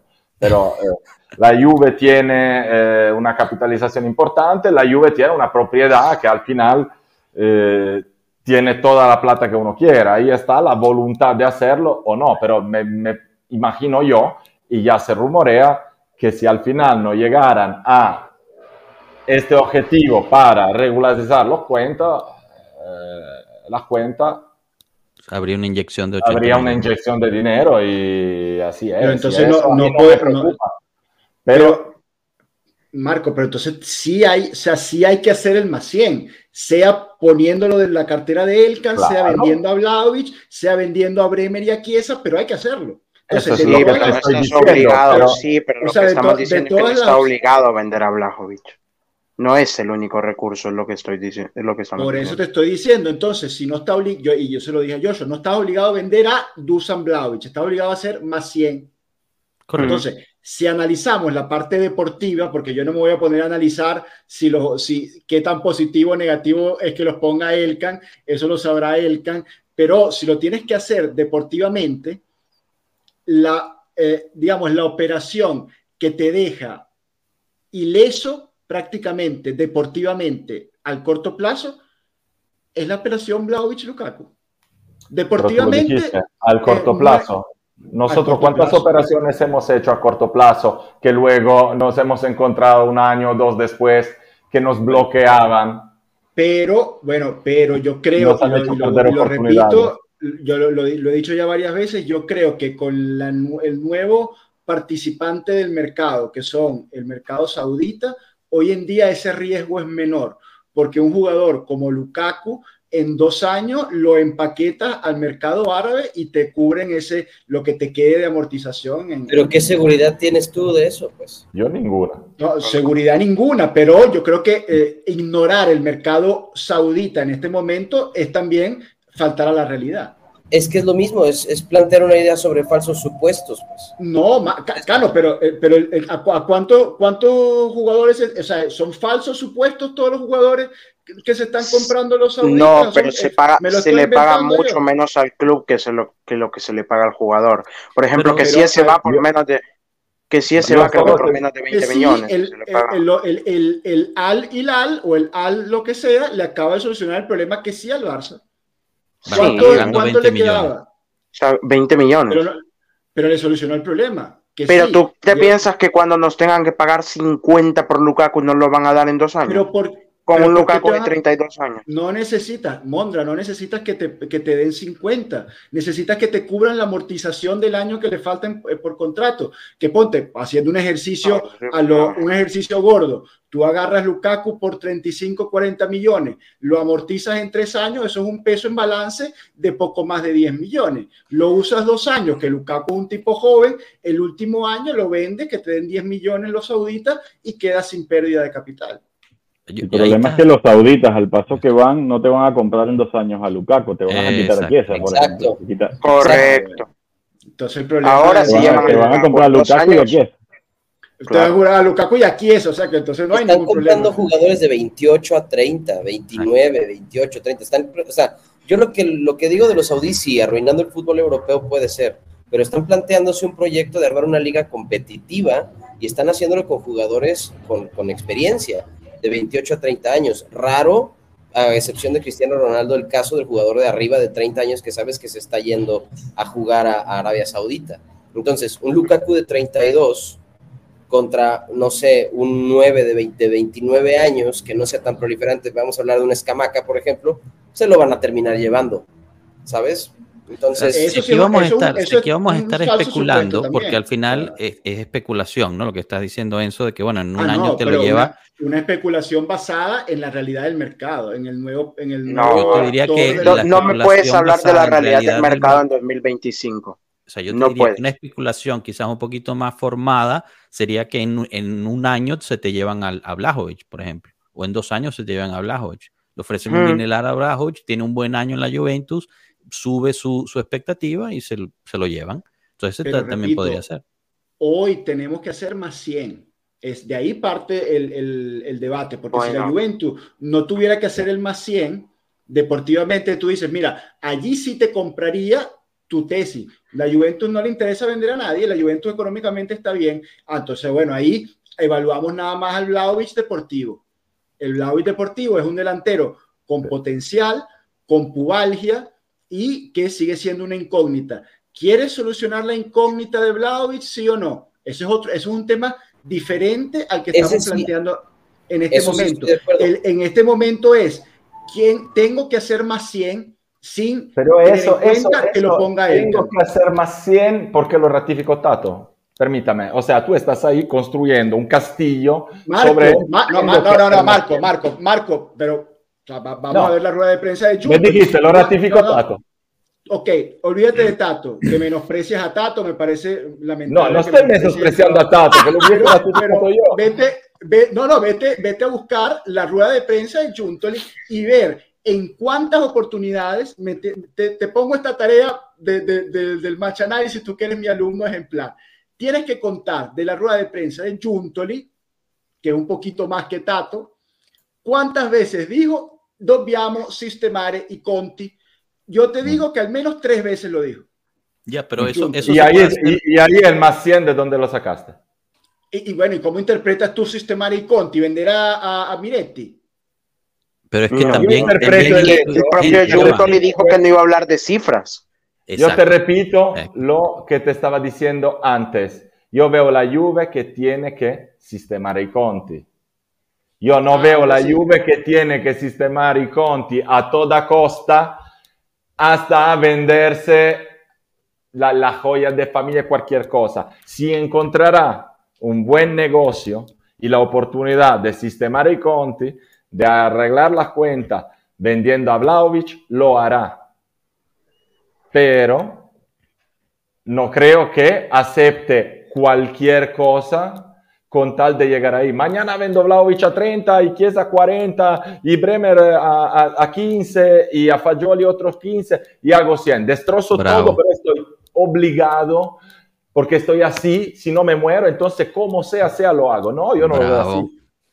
No lo veo así. Diciendo, yo lo veo que es una tarea que me han dado, pero que no es una tarea a toda costa. Está claro que nadie te viene a decir si son tareas a toda costa o no en vez de vender a cinco esos cinco y destrozar el equipo, yo te vendo a uno y te lo cambio por un lado. Pero ustedes se olvidan. Pero, ya va, ¿puedo, decir una cosa? Ya Ya va. Dale, dale, dale. Ustedes se olvidan que hay una lista de gente Eso iba a decir yo. que está sacando y, y que también puede sumar a eso. Exacto. sacaste- Claro. Te Lo de sacaste Zacarías a parece que está cerrado. Zacarías De pueden llegar 18, 20 millones. De Winter, aquí acaba de publicar Di Marcio, que lo acabo de publicar, pueden llegar 10. Entonces ya estás, ya estás en 35, ¿verdad? Eh, por por eh, Pellegrini pueden llegar 8, 10. Lo de Kulusevski no ingresó. Lo de Kulusevski ingresó a este mercado. Lo de No si ingresa en este mercado, que son 35. Entonces ya, ya estamos, ya llegamos a 70 en, en cinco personas que están, que algunos ya cerraron y otros que están. Y McKennie no sé si al final 4 se vaya a ir o millones no. y el otro Está a la venta, cuatro pues. Turco 4 millones. que se fue, 4 millones por De la Valle que se va a Estados Unidos, ya tienes O otros sea, 4 millones precisamente ahí. lo que estaba diciendo Hernán, más o menos. ¿eh? O sea, se está haciendo la Exacto. caja vendiendo perfiles de medio nivel. Es exactamente lo Claro. que nos está diciendo él. Exacto. Yo no, veo tenemos esta necesidad, pero la bravo, Juve bravo. siempre trató de arreglar las cuentas eh, encontrando oportunidades. O sea, nunca le dio miedo vender al jugador bueno si llegaba la justa plata. Yo estoy convencido que si llega la justa plata, Vlaovic se vende, pero no se vende a toda costa. Se vende Total. si llega la justa oferta. Y no estamos obligados a aceptar cualquier cosa porque tenemos que hacer ese más 100 que nosotros imaginamos, pero del que nadie oficialmente habló y que no sabemos y no dominamos. En efecto. O sea, el, el más 100 tiene lógica ba- basado en lo, en lo que pues calculó Tato en su momento. No, no, es, Pero- una, es una buena interpretación. Sí, sí, pero sí, te estoy diciendo que, por otro lado, si nos hacemos más 100, pero llegamos a una buena condición, a un más 80 o algo, sin vender a nadie, Eso es. no excluyo que Elkan le ponga otros eh, aumentos de capital, no de 300, 400 millones, pero podría ser de 70, 80 millones. Y ya se vuelve a trabajar fácil, porque la Juve, las cuentas de la Juve están mal, pero en perspectiva no están tan mal como en otros equipos que, Sí, Marco, entre otras cosas, se preocupan mucho menos de esos más 100. Lo explicaste tú. Si hay nada. otros equipos que tienen capital neto negativo, igual van a encontrar un- una vuelta para que puedan inscribirse al campeonato sin ningún problema. Si nosotros tenemos alguna coma fuera de donde va la coma, nos tiran otros 10 puntos de Es penalización. verdad, pero nosotros en este momento no tenemos ningún tipo de problema para inscribirnos al campeonato. Acuérdense que todo lo que de- nos acusaron de los balances, de que no se podían inscribir al campeonato, que es todo claramente falso, pero es un hecho de 2020-2021.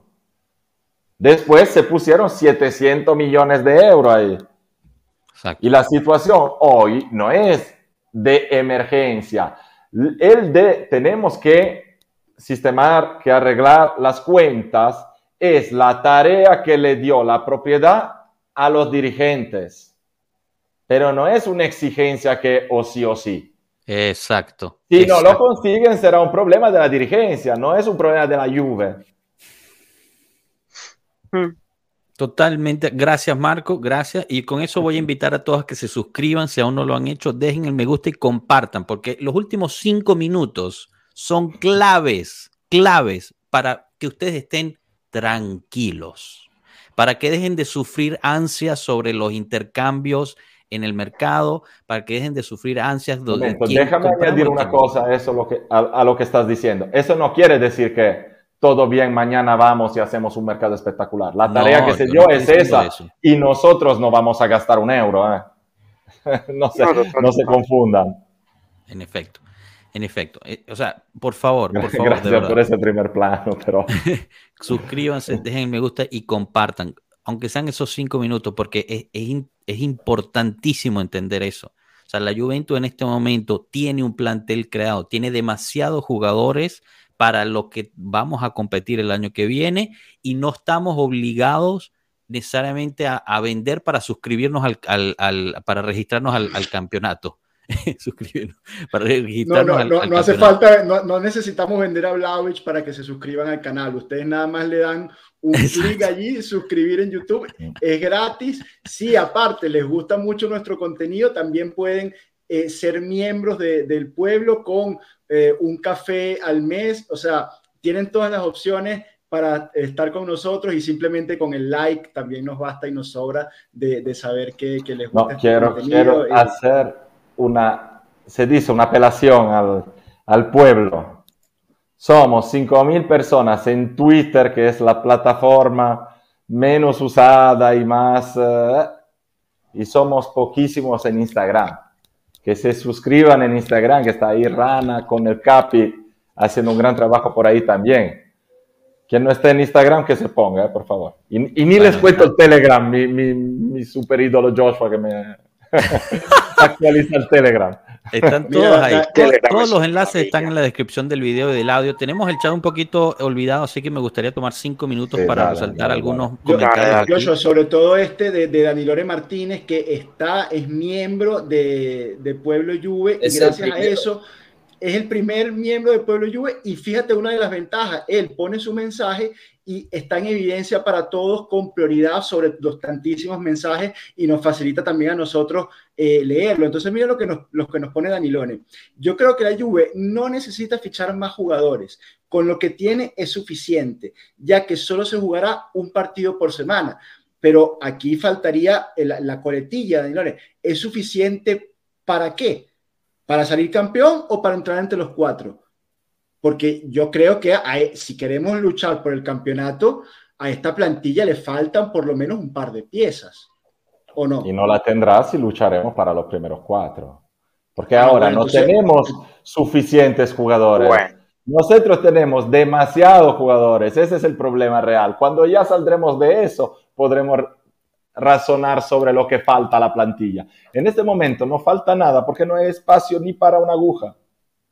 Pero hmm. gente como Mondra no está de acuerdo contigo, Marco. Gente como Mondra a esta plantilla sin más fichajes le va a exigir el campeonato. Exigir. No, a ver. Yo no le voy a exigir el campeonato. Si no salimos campeones, no pasa nada, no me voy a morir. Ah, lo, que sí, ah, lo que sí pienso, y te lo digo a ti, Enzo, es que si esta plantilla queda en cuarto puesto de la Serie A, llegó el momento de cerrar un ciclo.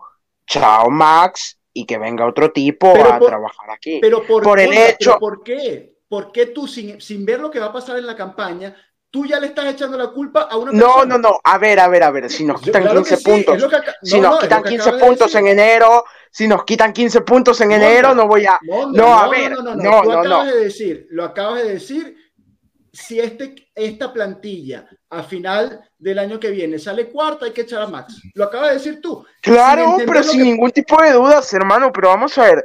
Sin ningún tipo de dudas, o sea que tú sin analizar. Sin ningún tipo de duda. Esta plantilla sale te Estoy diciendo, te estoy diciendo el condicionante. Si es un, año anormal, como el año anterior. Las causas y consecuencias. Coño, Enzo, de verdad.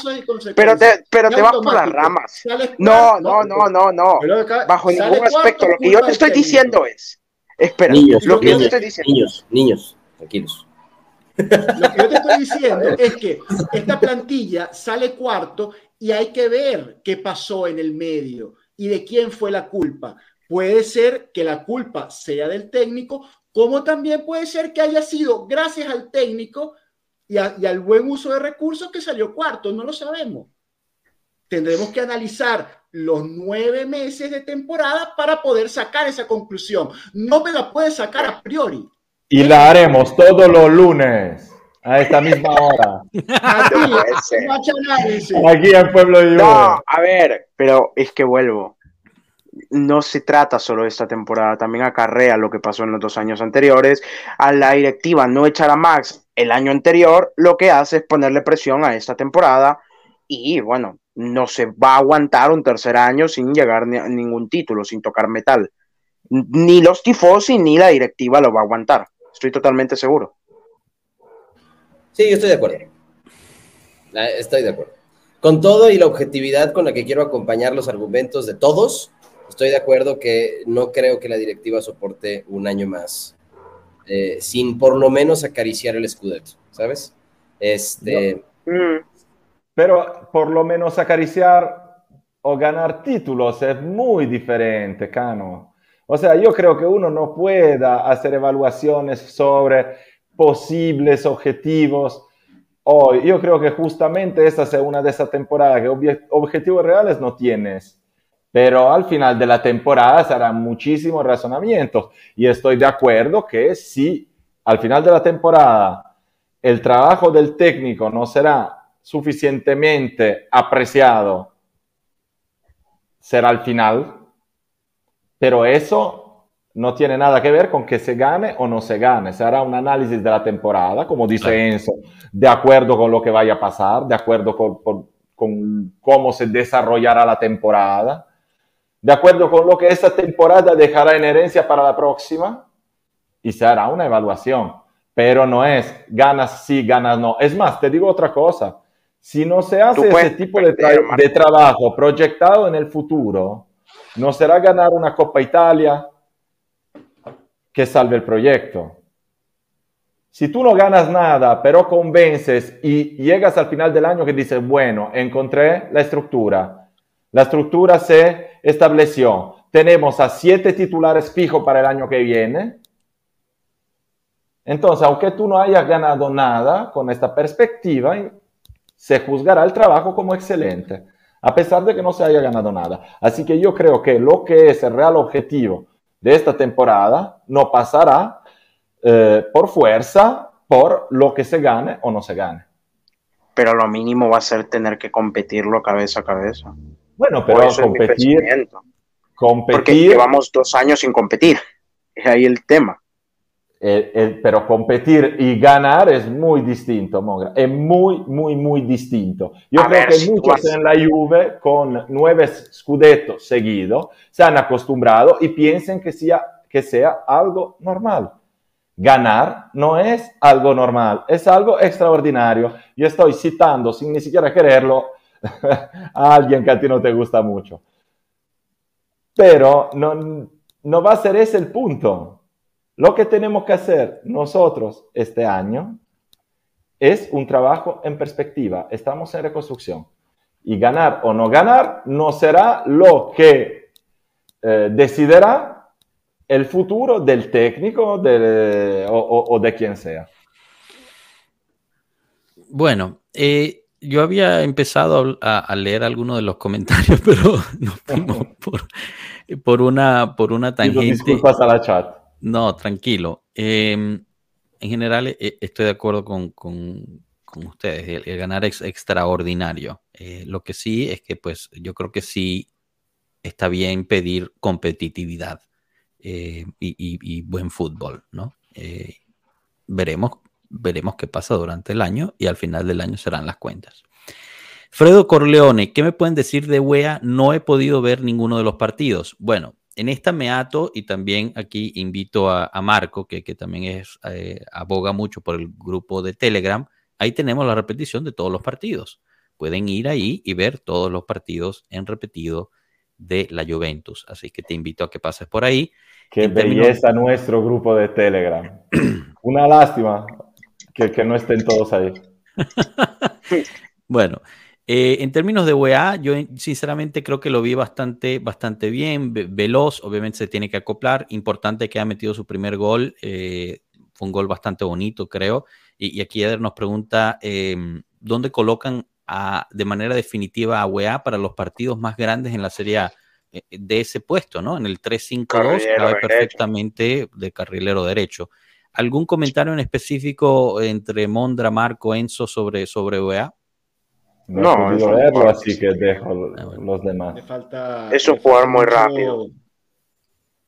Sí, dale, dale. No, no, adelante, adelante. No, que es un jugador muy rápido, pero que no te hace la función que te hacía cuadrado de encarar, llevarse a dos, entrar y, y gol. O sea, es un jugador que en velocidad te genera mucho, te puede desbordar una banda corriendo simplemente, pero no le pidas que se encaren uno contra uno porque no es el mejor. Coincido, coincido y, agrego que la parte defensiva la tienen que aprender, digamos, la, en, la Juventus hay unos ciertos automatismos de, coberturas defensivas que obviamente no los puede tener, eh, que está en esa fase de, aprendizaje, yo creo que le va a llevar un, tiempito, pero pareciera ser un jugador con la cabeza amueblada como para aprender eso, esos esquemas de cobertura. Hablando de cabezas amuebladas, Piero Álvarez nos pregunta, veo que eh, veo un King más centrado, con ganas de querer ser protagonista. ¿Creen que, esta sea, que esta sea su temporada? ¿Tienes algún problema con, con Pierut, Joshua? Lo, noté tu lectura fría, lo llamas Piero Álvarez, eh, con, falto, con falto de cariño ahí con, con Pierut. Eh, ¿Algún problemita allí? Con, con, no, no, no, todo bien, ¿no? Todo bien, todo bien. Ojo ah, con esto, ojo con esto. Danilone Martínez acaba de regalar cinco membresías a diferentes, eh, a diferentes. ¡No! ¡Qué fenómeno! Ah, ¡Grande, Danilone! Grande, Danilone, mil gracias por eso. Disfruten los que a quienes le haya llegado, eso es aleatorio. Nosotros no asignamos a quien le regala esas cinco membresías en YouTube, así que quien les haya llegado esas cinco membresías, disfrútenla mucho y aprovechen a renovar esa membresía ya que se les acabe. Mil gracias por este apoyo, Danilo, de verdad. Eh, muchísimas, muchísimas gracias. Eh, pero bueno, Danilone de buen capitán. que ya hoy fue ultra confirmado por, por Allegri, ¿no? Esa es otra. Allegri confirma a Danilo como el capitán de la Juventus eh, y, quien, se, quien es vicecapitán es este Alexandro y Rabiot. Esas fueron las, las O sea, no, no Chesney, por ejemplo. No. Claro, ¿no? Allegri declaró a Rabiot y Alexandro como vicecapitanes. Rabiot, me da risa lo de, sobre todo, bueno, los dos, Rabiot y Alexandro no tienen ningún tipo de liderazgo, o sea, son jugadores. Antes que te vaya, Marco, eh, este mensaje es para ti de Eric Arribillaga. Yo acabo de empezar a seguirlos en Instagram, ¿viste? Tú pides, la gente, el pueblo. Así que. Te otorga. Te falta el Telegram. Qué bueno el Telegram. satisfecho. No, porque la gente no sabe que en el Telegram no se encuentra solo lo que se encuentra en la página de Instagram o en la página de Twitter. Es mucho más completo el Telegram. Eh, te puede sorprender el Telegram, ¿o no? Sí, sí, nosotros podemos publicar en Telegram muchísimas otras cosas que en las otras páginas no publicamos y, es realmente, pues, e, es mucho más personalizado eh, lo que podemos brindarles, así que, pues, eh, los invitamos. Perdón, eh, te interrumpí, Enzo. Estaba justo hablando de, la situación Rabiot y, y, Alexandro. No, que no, no me parecen jugadores con personalidad, que no tengan ningún tipo de, liderazgo. tendría que ir a revisarme la, tabla de presencias, ¿no? Que siempre habla Lady que y en la Juve que es eh, la forma en la que se definen las capitanías. Eh, pero, a ver, Chesney también es un tipo que tiene muchos años en la Juventus, tiene mucho más eh, liderazgo y por eso me extraña que se haya, que haya nombrado él específicamente a, Alexandro, que, que, bueno, es un jugador más bien introvertido y, y Rabiot también un jugador bastante, bastante tímido, ¿no? Entonces, pero bueno. Sí, es raro, la verdad. Y, bueno, aquí preguntan que por qué, bueno, tú que preguntaste que por qué no Chesney, eh, Lord Bender nos recuerda que eh, Allegri había dicho que, Chesney no a la italiana. No, claro, después de esas declaraciones no iba a ser capitán en la vida. No, eso fue, ahí se ve la, la gran relación que tienen, ¿no? Entonces, claro, este Chesney la había lanzado, después el otro se la devolvió, pero bueno, yo creo que son, son dos personas que se conocen de hace mucho tiempo, tienen una relación muy, muy directa, muy sincera, y cuando tienen que pegarse, se pegan y al día siguiente son amigos otra vez. Exacto.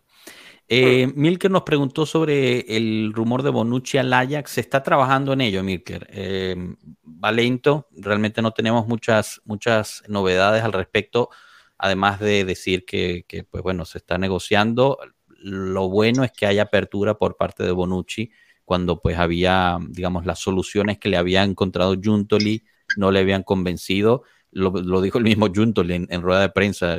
Se, se, mantuvo la boca ahí porque yo creo que lo iba a mandar a freír pasteles ahí en la rueda de prensa, pero dijo, solo lo dejó en, eh, no le hemos encontrado algo que le convenza hasta este Pero es lo que te digo, Capi, al final, si también Alegri sale a decir que Danilo es el primer capitán ya es lo último, o sea, ya que hace Bonucci, ya no hay forma de que se mantenga. Bueno, eso se vio ya el año pasado, creo yo, ¿no? O sea... Eh, no, claro, claro, pero, pero no de manera oficial. De manera oficial, el capitán de la Juventus era Bonucci. Sí, exacto, exacto. Ya ahorita oficialmente es, oficial de la Juventus es Danilo. Y Bonucci no es ni siquiera... Bonucci no es, coherente, capitán.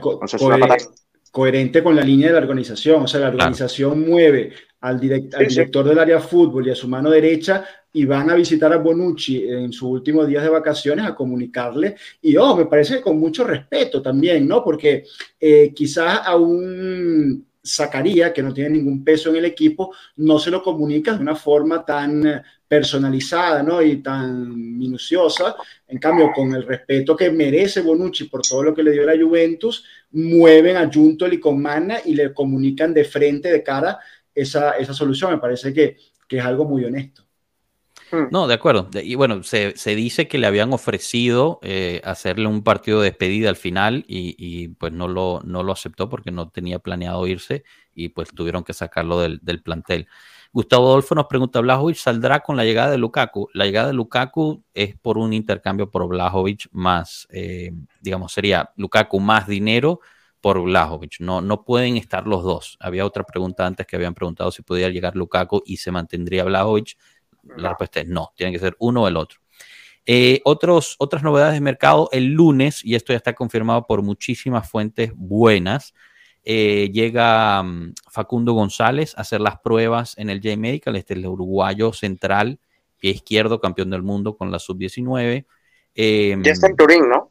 Ya está en Italia, está ahorita en Milán eh, en este ah, momento, pero, pero llega el lunes a hacerse sus pruebas médicas, lo van a probar en el primer equipo, lo más probable es que vaya, eh, salga en, préstamo a hacer un poquito de, de experiencia en Italia las dos, las dos lugares donde podría llegar es Salernitana o Sampdoria. La Sampdoria juega en Serie B, la Salernitana juega en Serie A.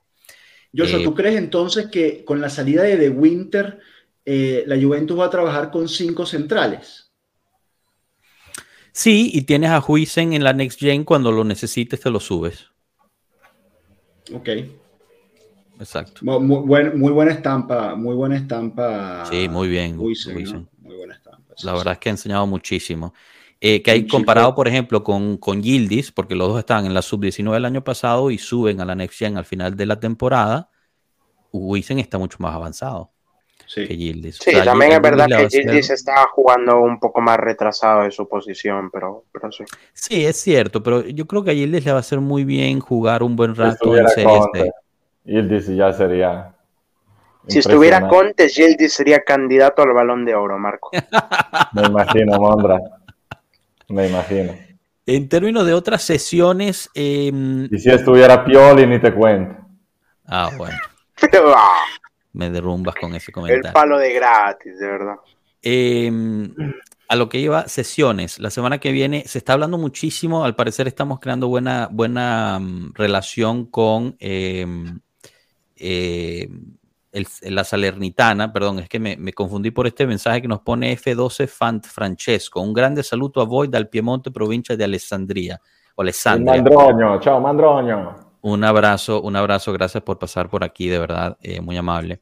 Em, se, está, creando buena relación con la Salernitana, quien está buscando a Miretti, el mismo director eh, de fútbol lo, declaró, que están muy interesados en Miretti. Eh, el mismo Miretti en la, en la entrevista que dio a Tuttosport dijo que al regresar a Turín se iba a sentar con la Juventus para decidir cuál iba a ser su futuro, en términos de si se quedaba o se iba prestado. Y em, pues la misma Salernitana está muy interesado en volver a tomar a Nicolás y Cavilla. Eh, a ellos les lanzo una preguntita estarían dispuestos a quedarse con Nicolucci hablando, cerrando el círculo del centrocampo que habíamos hablado mucho al principio del directo. Eh, mandas a Miretti en préstamo por un año a la Salernitana, pero te quedas con Nicolucci para esa posición o, no, o no da la talla. Enzo. Eh, no, yo Nicolucci lo ataría a Robella como Vice Locatelli. Son esas las posiciones. Eh, y la preocupación es la que te comenzaba al principio, de que a Robela no lo pudiste ver ni en un entrenamiento porque de inmediato se lesionó. Entonces sería una, apuesta literalmente a ciegas, ¿no? Eh, bueno, no, no totalmente a ciegas, pero con lo que viste de su actuación en otros lugares, sin ver su actuación eh, de cerca en un entrenamiento, en un amistoso, por más que, por más que sea su... Nos va a faltar esa interacción con el grupo de parte de Robella, en cambio que sí viste de Nicolucci y, fue muy positiva, la verdad. Yo lo que también quería responderte es que sin la llegada de que sí eh, y sin que suene ningún otro interior más, yo a Miretti no lo mando a ningún lado, porque si no quedamos realmente cortos en ese lugar, ya numéricamente. No, o sea, olvidémonos de, de, ¿no? Numéricamente corto quedas si no, no, no, no tienes a Miretti, Pogba es una incógnita, y, o sea, te queda básicamente Rabiot, Fagioli, y en la banca, ¿quién? McKenny.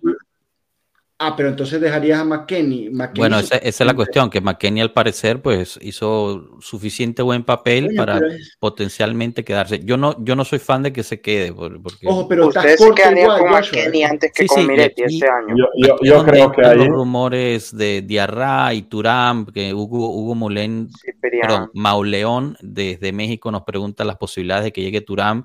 Ese es uno de los nombres que se está, que se está hablando, pero este sale caro, son 40, 50 millones. Sí eh, por él. Entonces, pues es, la parte que no, que no termina de convencer. E, e, es, una situación difícil. El mismo, el mismo Allegri lo habló hoy en la, en la mm, entrevista que dio para la Gazeta, que al final te, tienes que planear un campeonato en donde juegas una vez por semana y tienes que escoger a quiénes te vas a quedar y a quién pues eh, merecen tener más minutos de los cuales no les puedes dar tú y es mejor que vayan en préstamo. Eh, y yo creo que pues es el trabajo que se, que se tiene que hacer. Al final nos quedan 27 días de, de, mercado eh, para elegir. Si se habla de que eh, si tú llegas a vender a Zacarías y llegas a prestar a Miretti, entonces creas un hueco para traer a un mediocampista.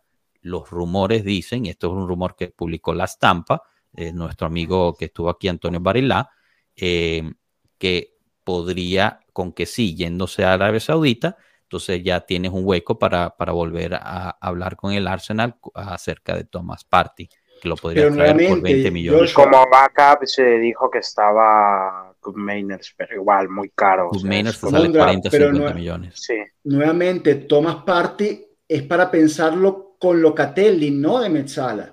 Thomas Party no te hace la mezzala, Thomas Party lo para ahí delante de la defensa de 5. Entonces, yo sigo pensando. Pero tampoco tiene un juego de pies de un regista, o sea, es un jugador más. Es mediano, no es un regista, ahí cambiarías la forma de jugar. Es decir, podría seguir jugando con tres mediocampistas, con la diferencia de que el del medio es más de corte defensivo y la creación tiene que venir por los interiores. Entonces, yo no veo Allegri sin regista. Es que estamos ¿No cortos interiores. Yo no veo a Allegri sin regista a día de hoy. Que va, que Allegri siempre ha preferido ese tipo de jugador. Coño, pero Al Milan, no, te, acuerdas mandó a la banca Pirlo. sí, sí, sí, sí, yo lo sé, pero te digo, a día de hoy, yo creo que ya lo tienen una cosa sistematizada. Gente, y si la caída es, y si la caída es regresar a Locatelli de interno, o sea, no, no lo digo. ya va, ya va. un segundo. No lo, digo veo probable. Porque Locatelli antes jugaba de interno y le iba mejor. En la, no lo digo por eso, lo digo porque no ha convencido como regista. Pero el problema es que para jugar de interior tienes que tener el motor. Y Locatelli no ha demostrado tener el motor ni siquiera para jugar de 5 que corre Pero escúchame, escúchame, ese tipo de motor que tú dices es así de necesario, porque yo, eh, o sea, le veo un motor a Locatelli, es otro tipo de motor, es un motor que yo le veía, por ejemplo, en Kedira, que ha sido una de las mejores mezzala que tuvimos. Luego estamos hablando de niveles muy distintos y Kedira es un jugador que por mucho que lo criticaron, es un nivel absoluto de jugador que lo ha demostrado en cualquier lado. Campeón del mundo, digamos, Kedira Campeón del mundo, campeón en el Madrid, Juve, Bayern Mónaco, no, Bayern Mónaco no, Stuttgart. Eh, pero yo creo que al final ese tema del mediocampo, como todos, como justamente dijo Joshua, a nosotros nos hace falta una plantilla no muy amplia porque vamos a jugar un partido por semana. Entonces todo eso lo decidirá el mercado. Lo que sobra servirá para tapar huecos. Son pocos los incedibles. Si te llega la oferta buena para Nicolucci, vendes a Nicolucci y te quedas McKenny porque no lo has vendido. Claramente, si consigues vender a McKenny, te largas a McKenny como sea y a lo mejor si saca, si, si, si te queda un hueco, tienes a Nicolucci y pones a Nicolucci ahí. Yo creo Porque que así, así funciona para la, la, segunda línea, yo creo que, que sea él. Me estaba esperando el comentario de Eder.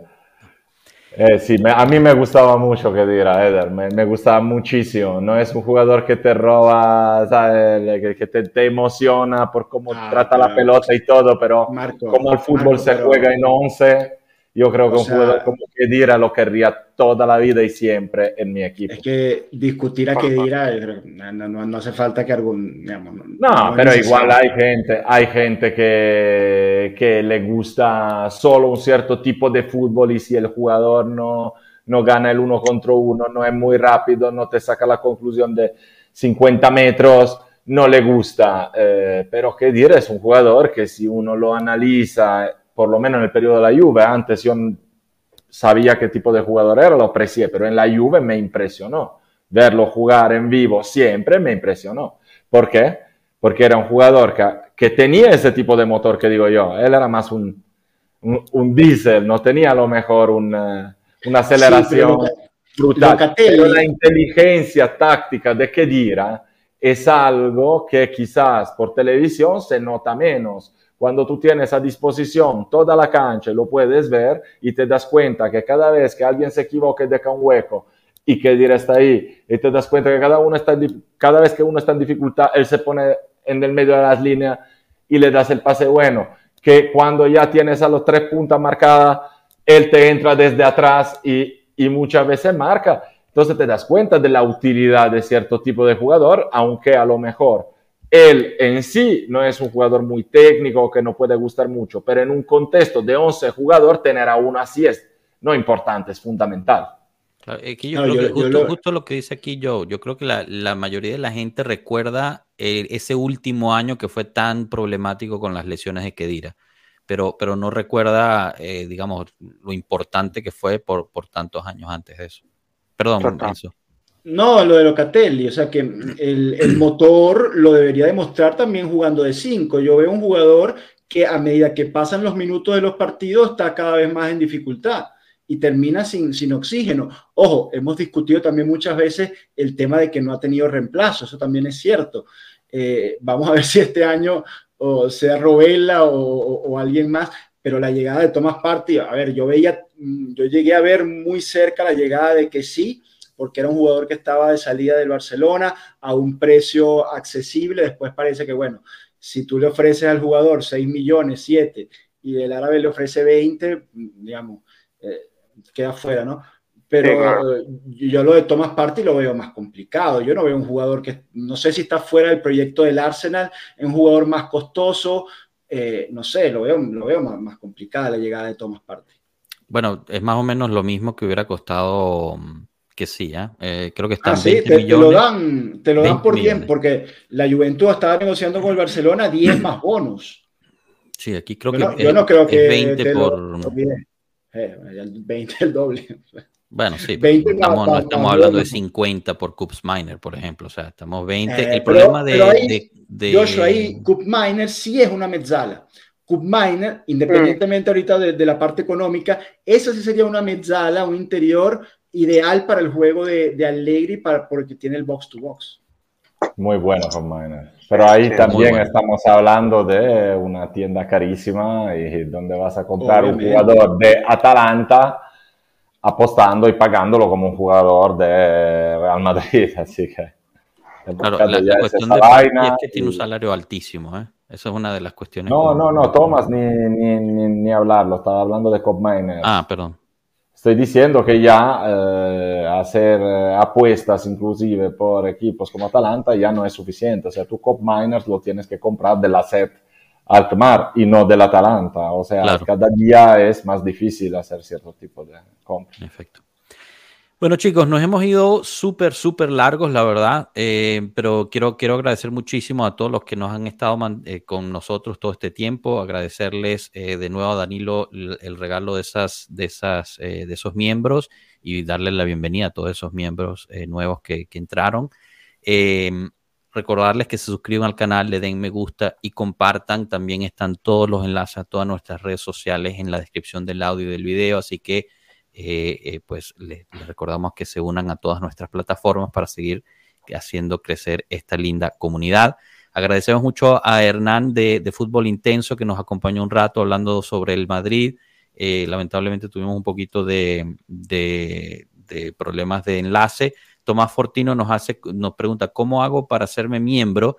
en nuestra página principal está ahí un botón que dice join o únete y aquí abajo también aquí, mismo en el, YouTube. Exacto y hubieses llegado antes igual te tocaba uno de los de Dalinone y sin embargo lo tienen llegó tarde Jefferson y no sé quién más. Tomás es uno de los que siempre llega pero llega tarde. Entonces el, que el que el que madruga Dios lo ayuda. Ahí ya vimos mucha gente que nos saludó gracias a, los regalos de, de Danilone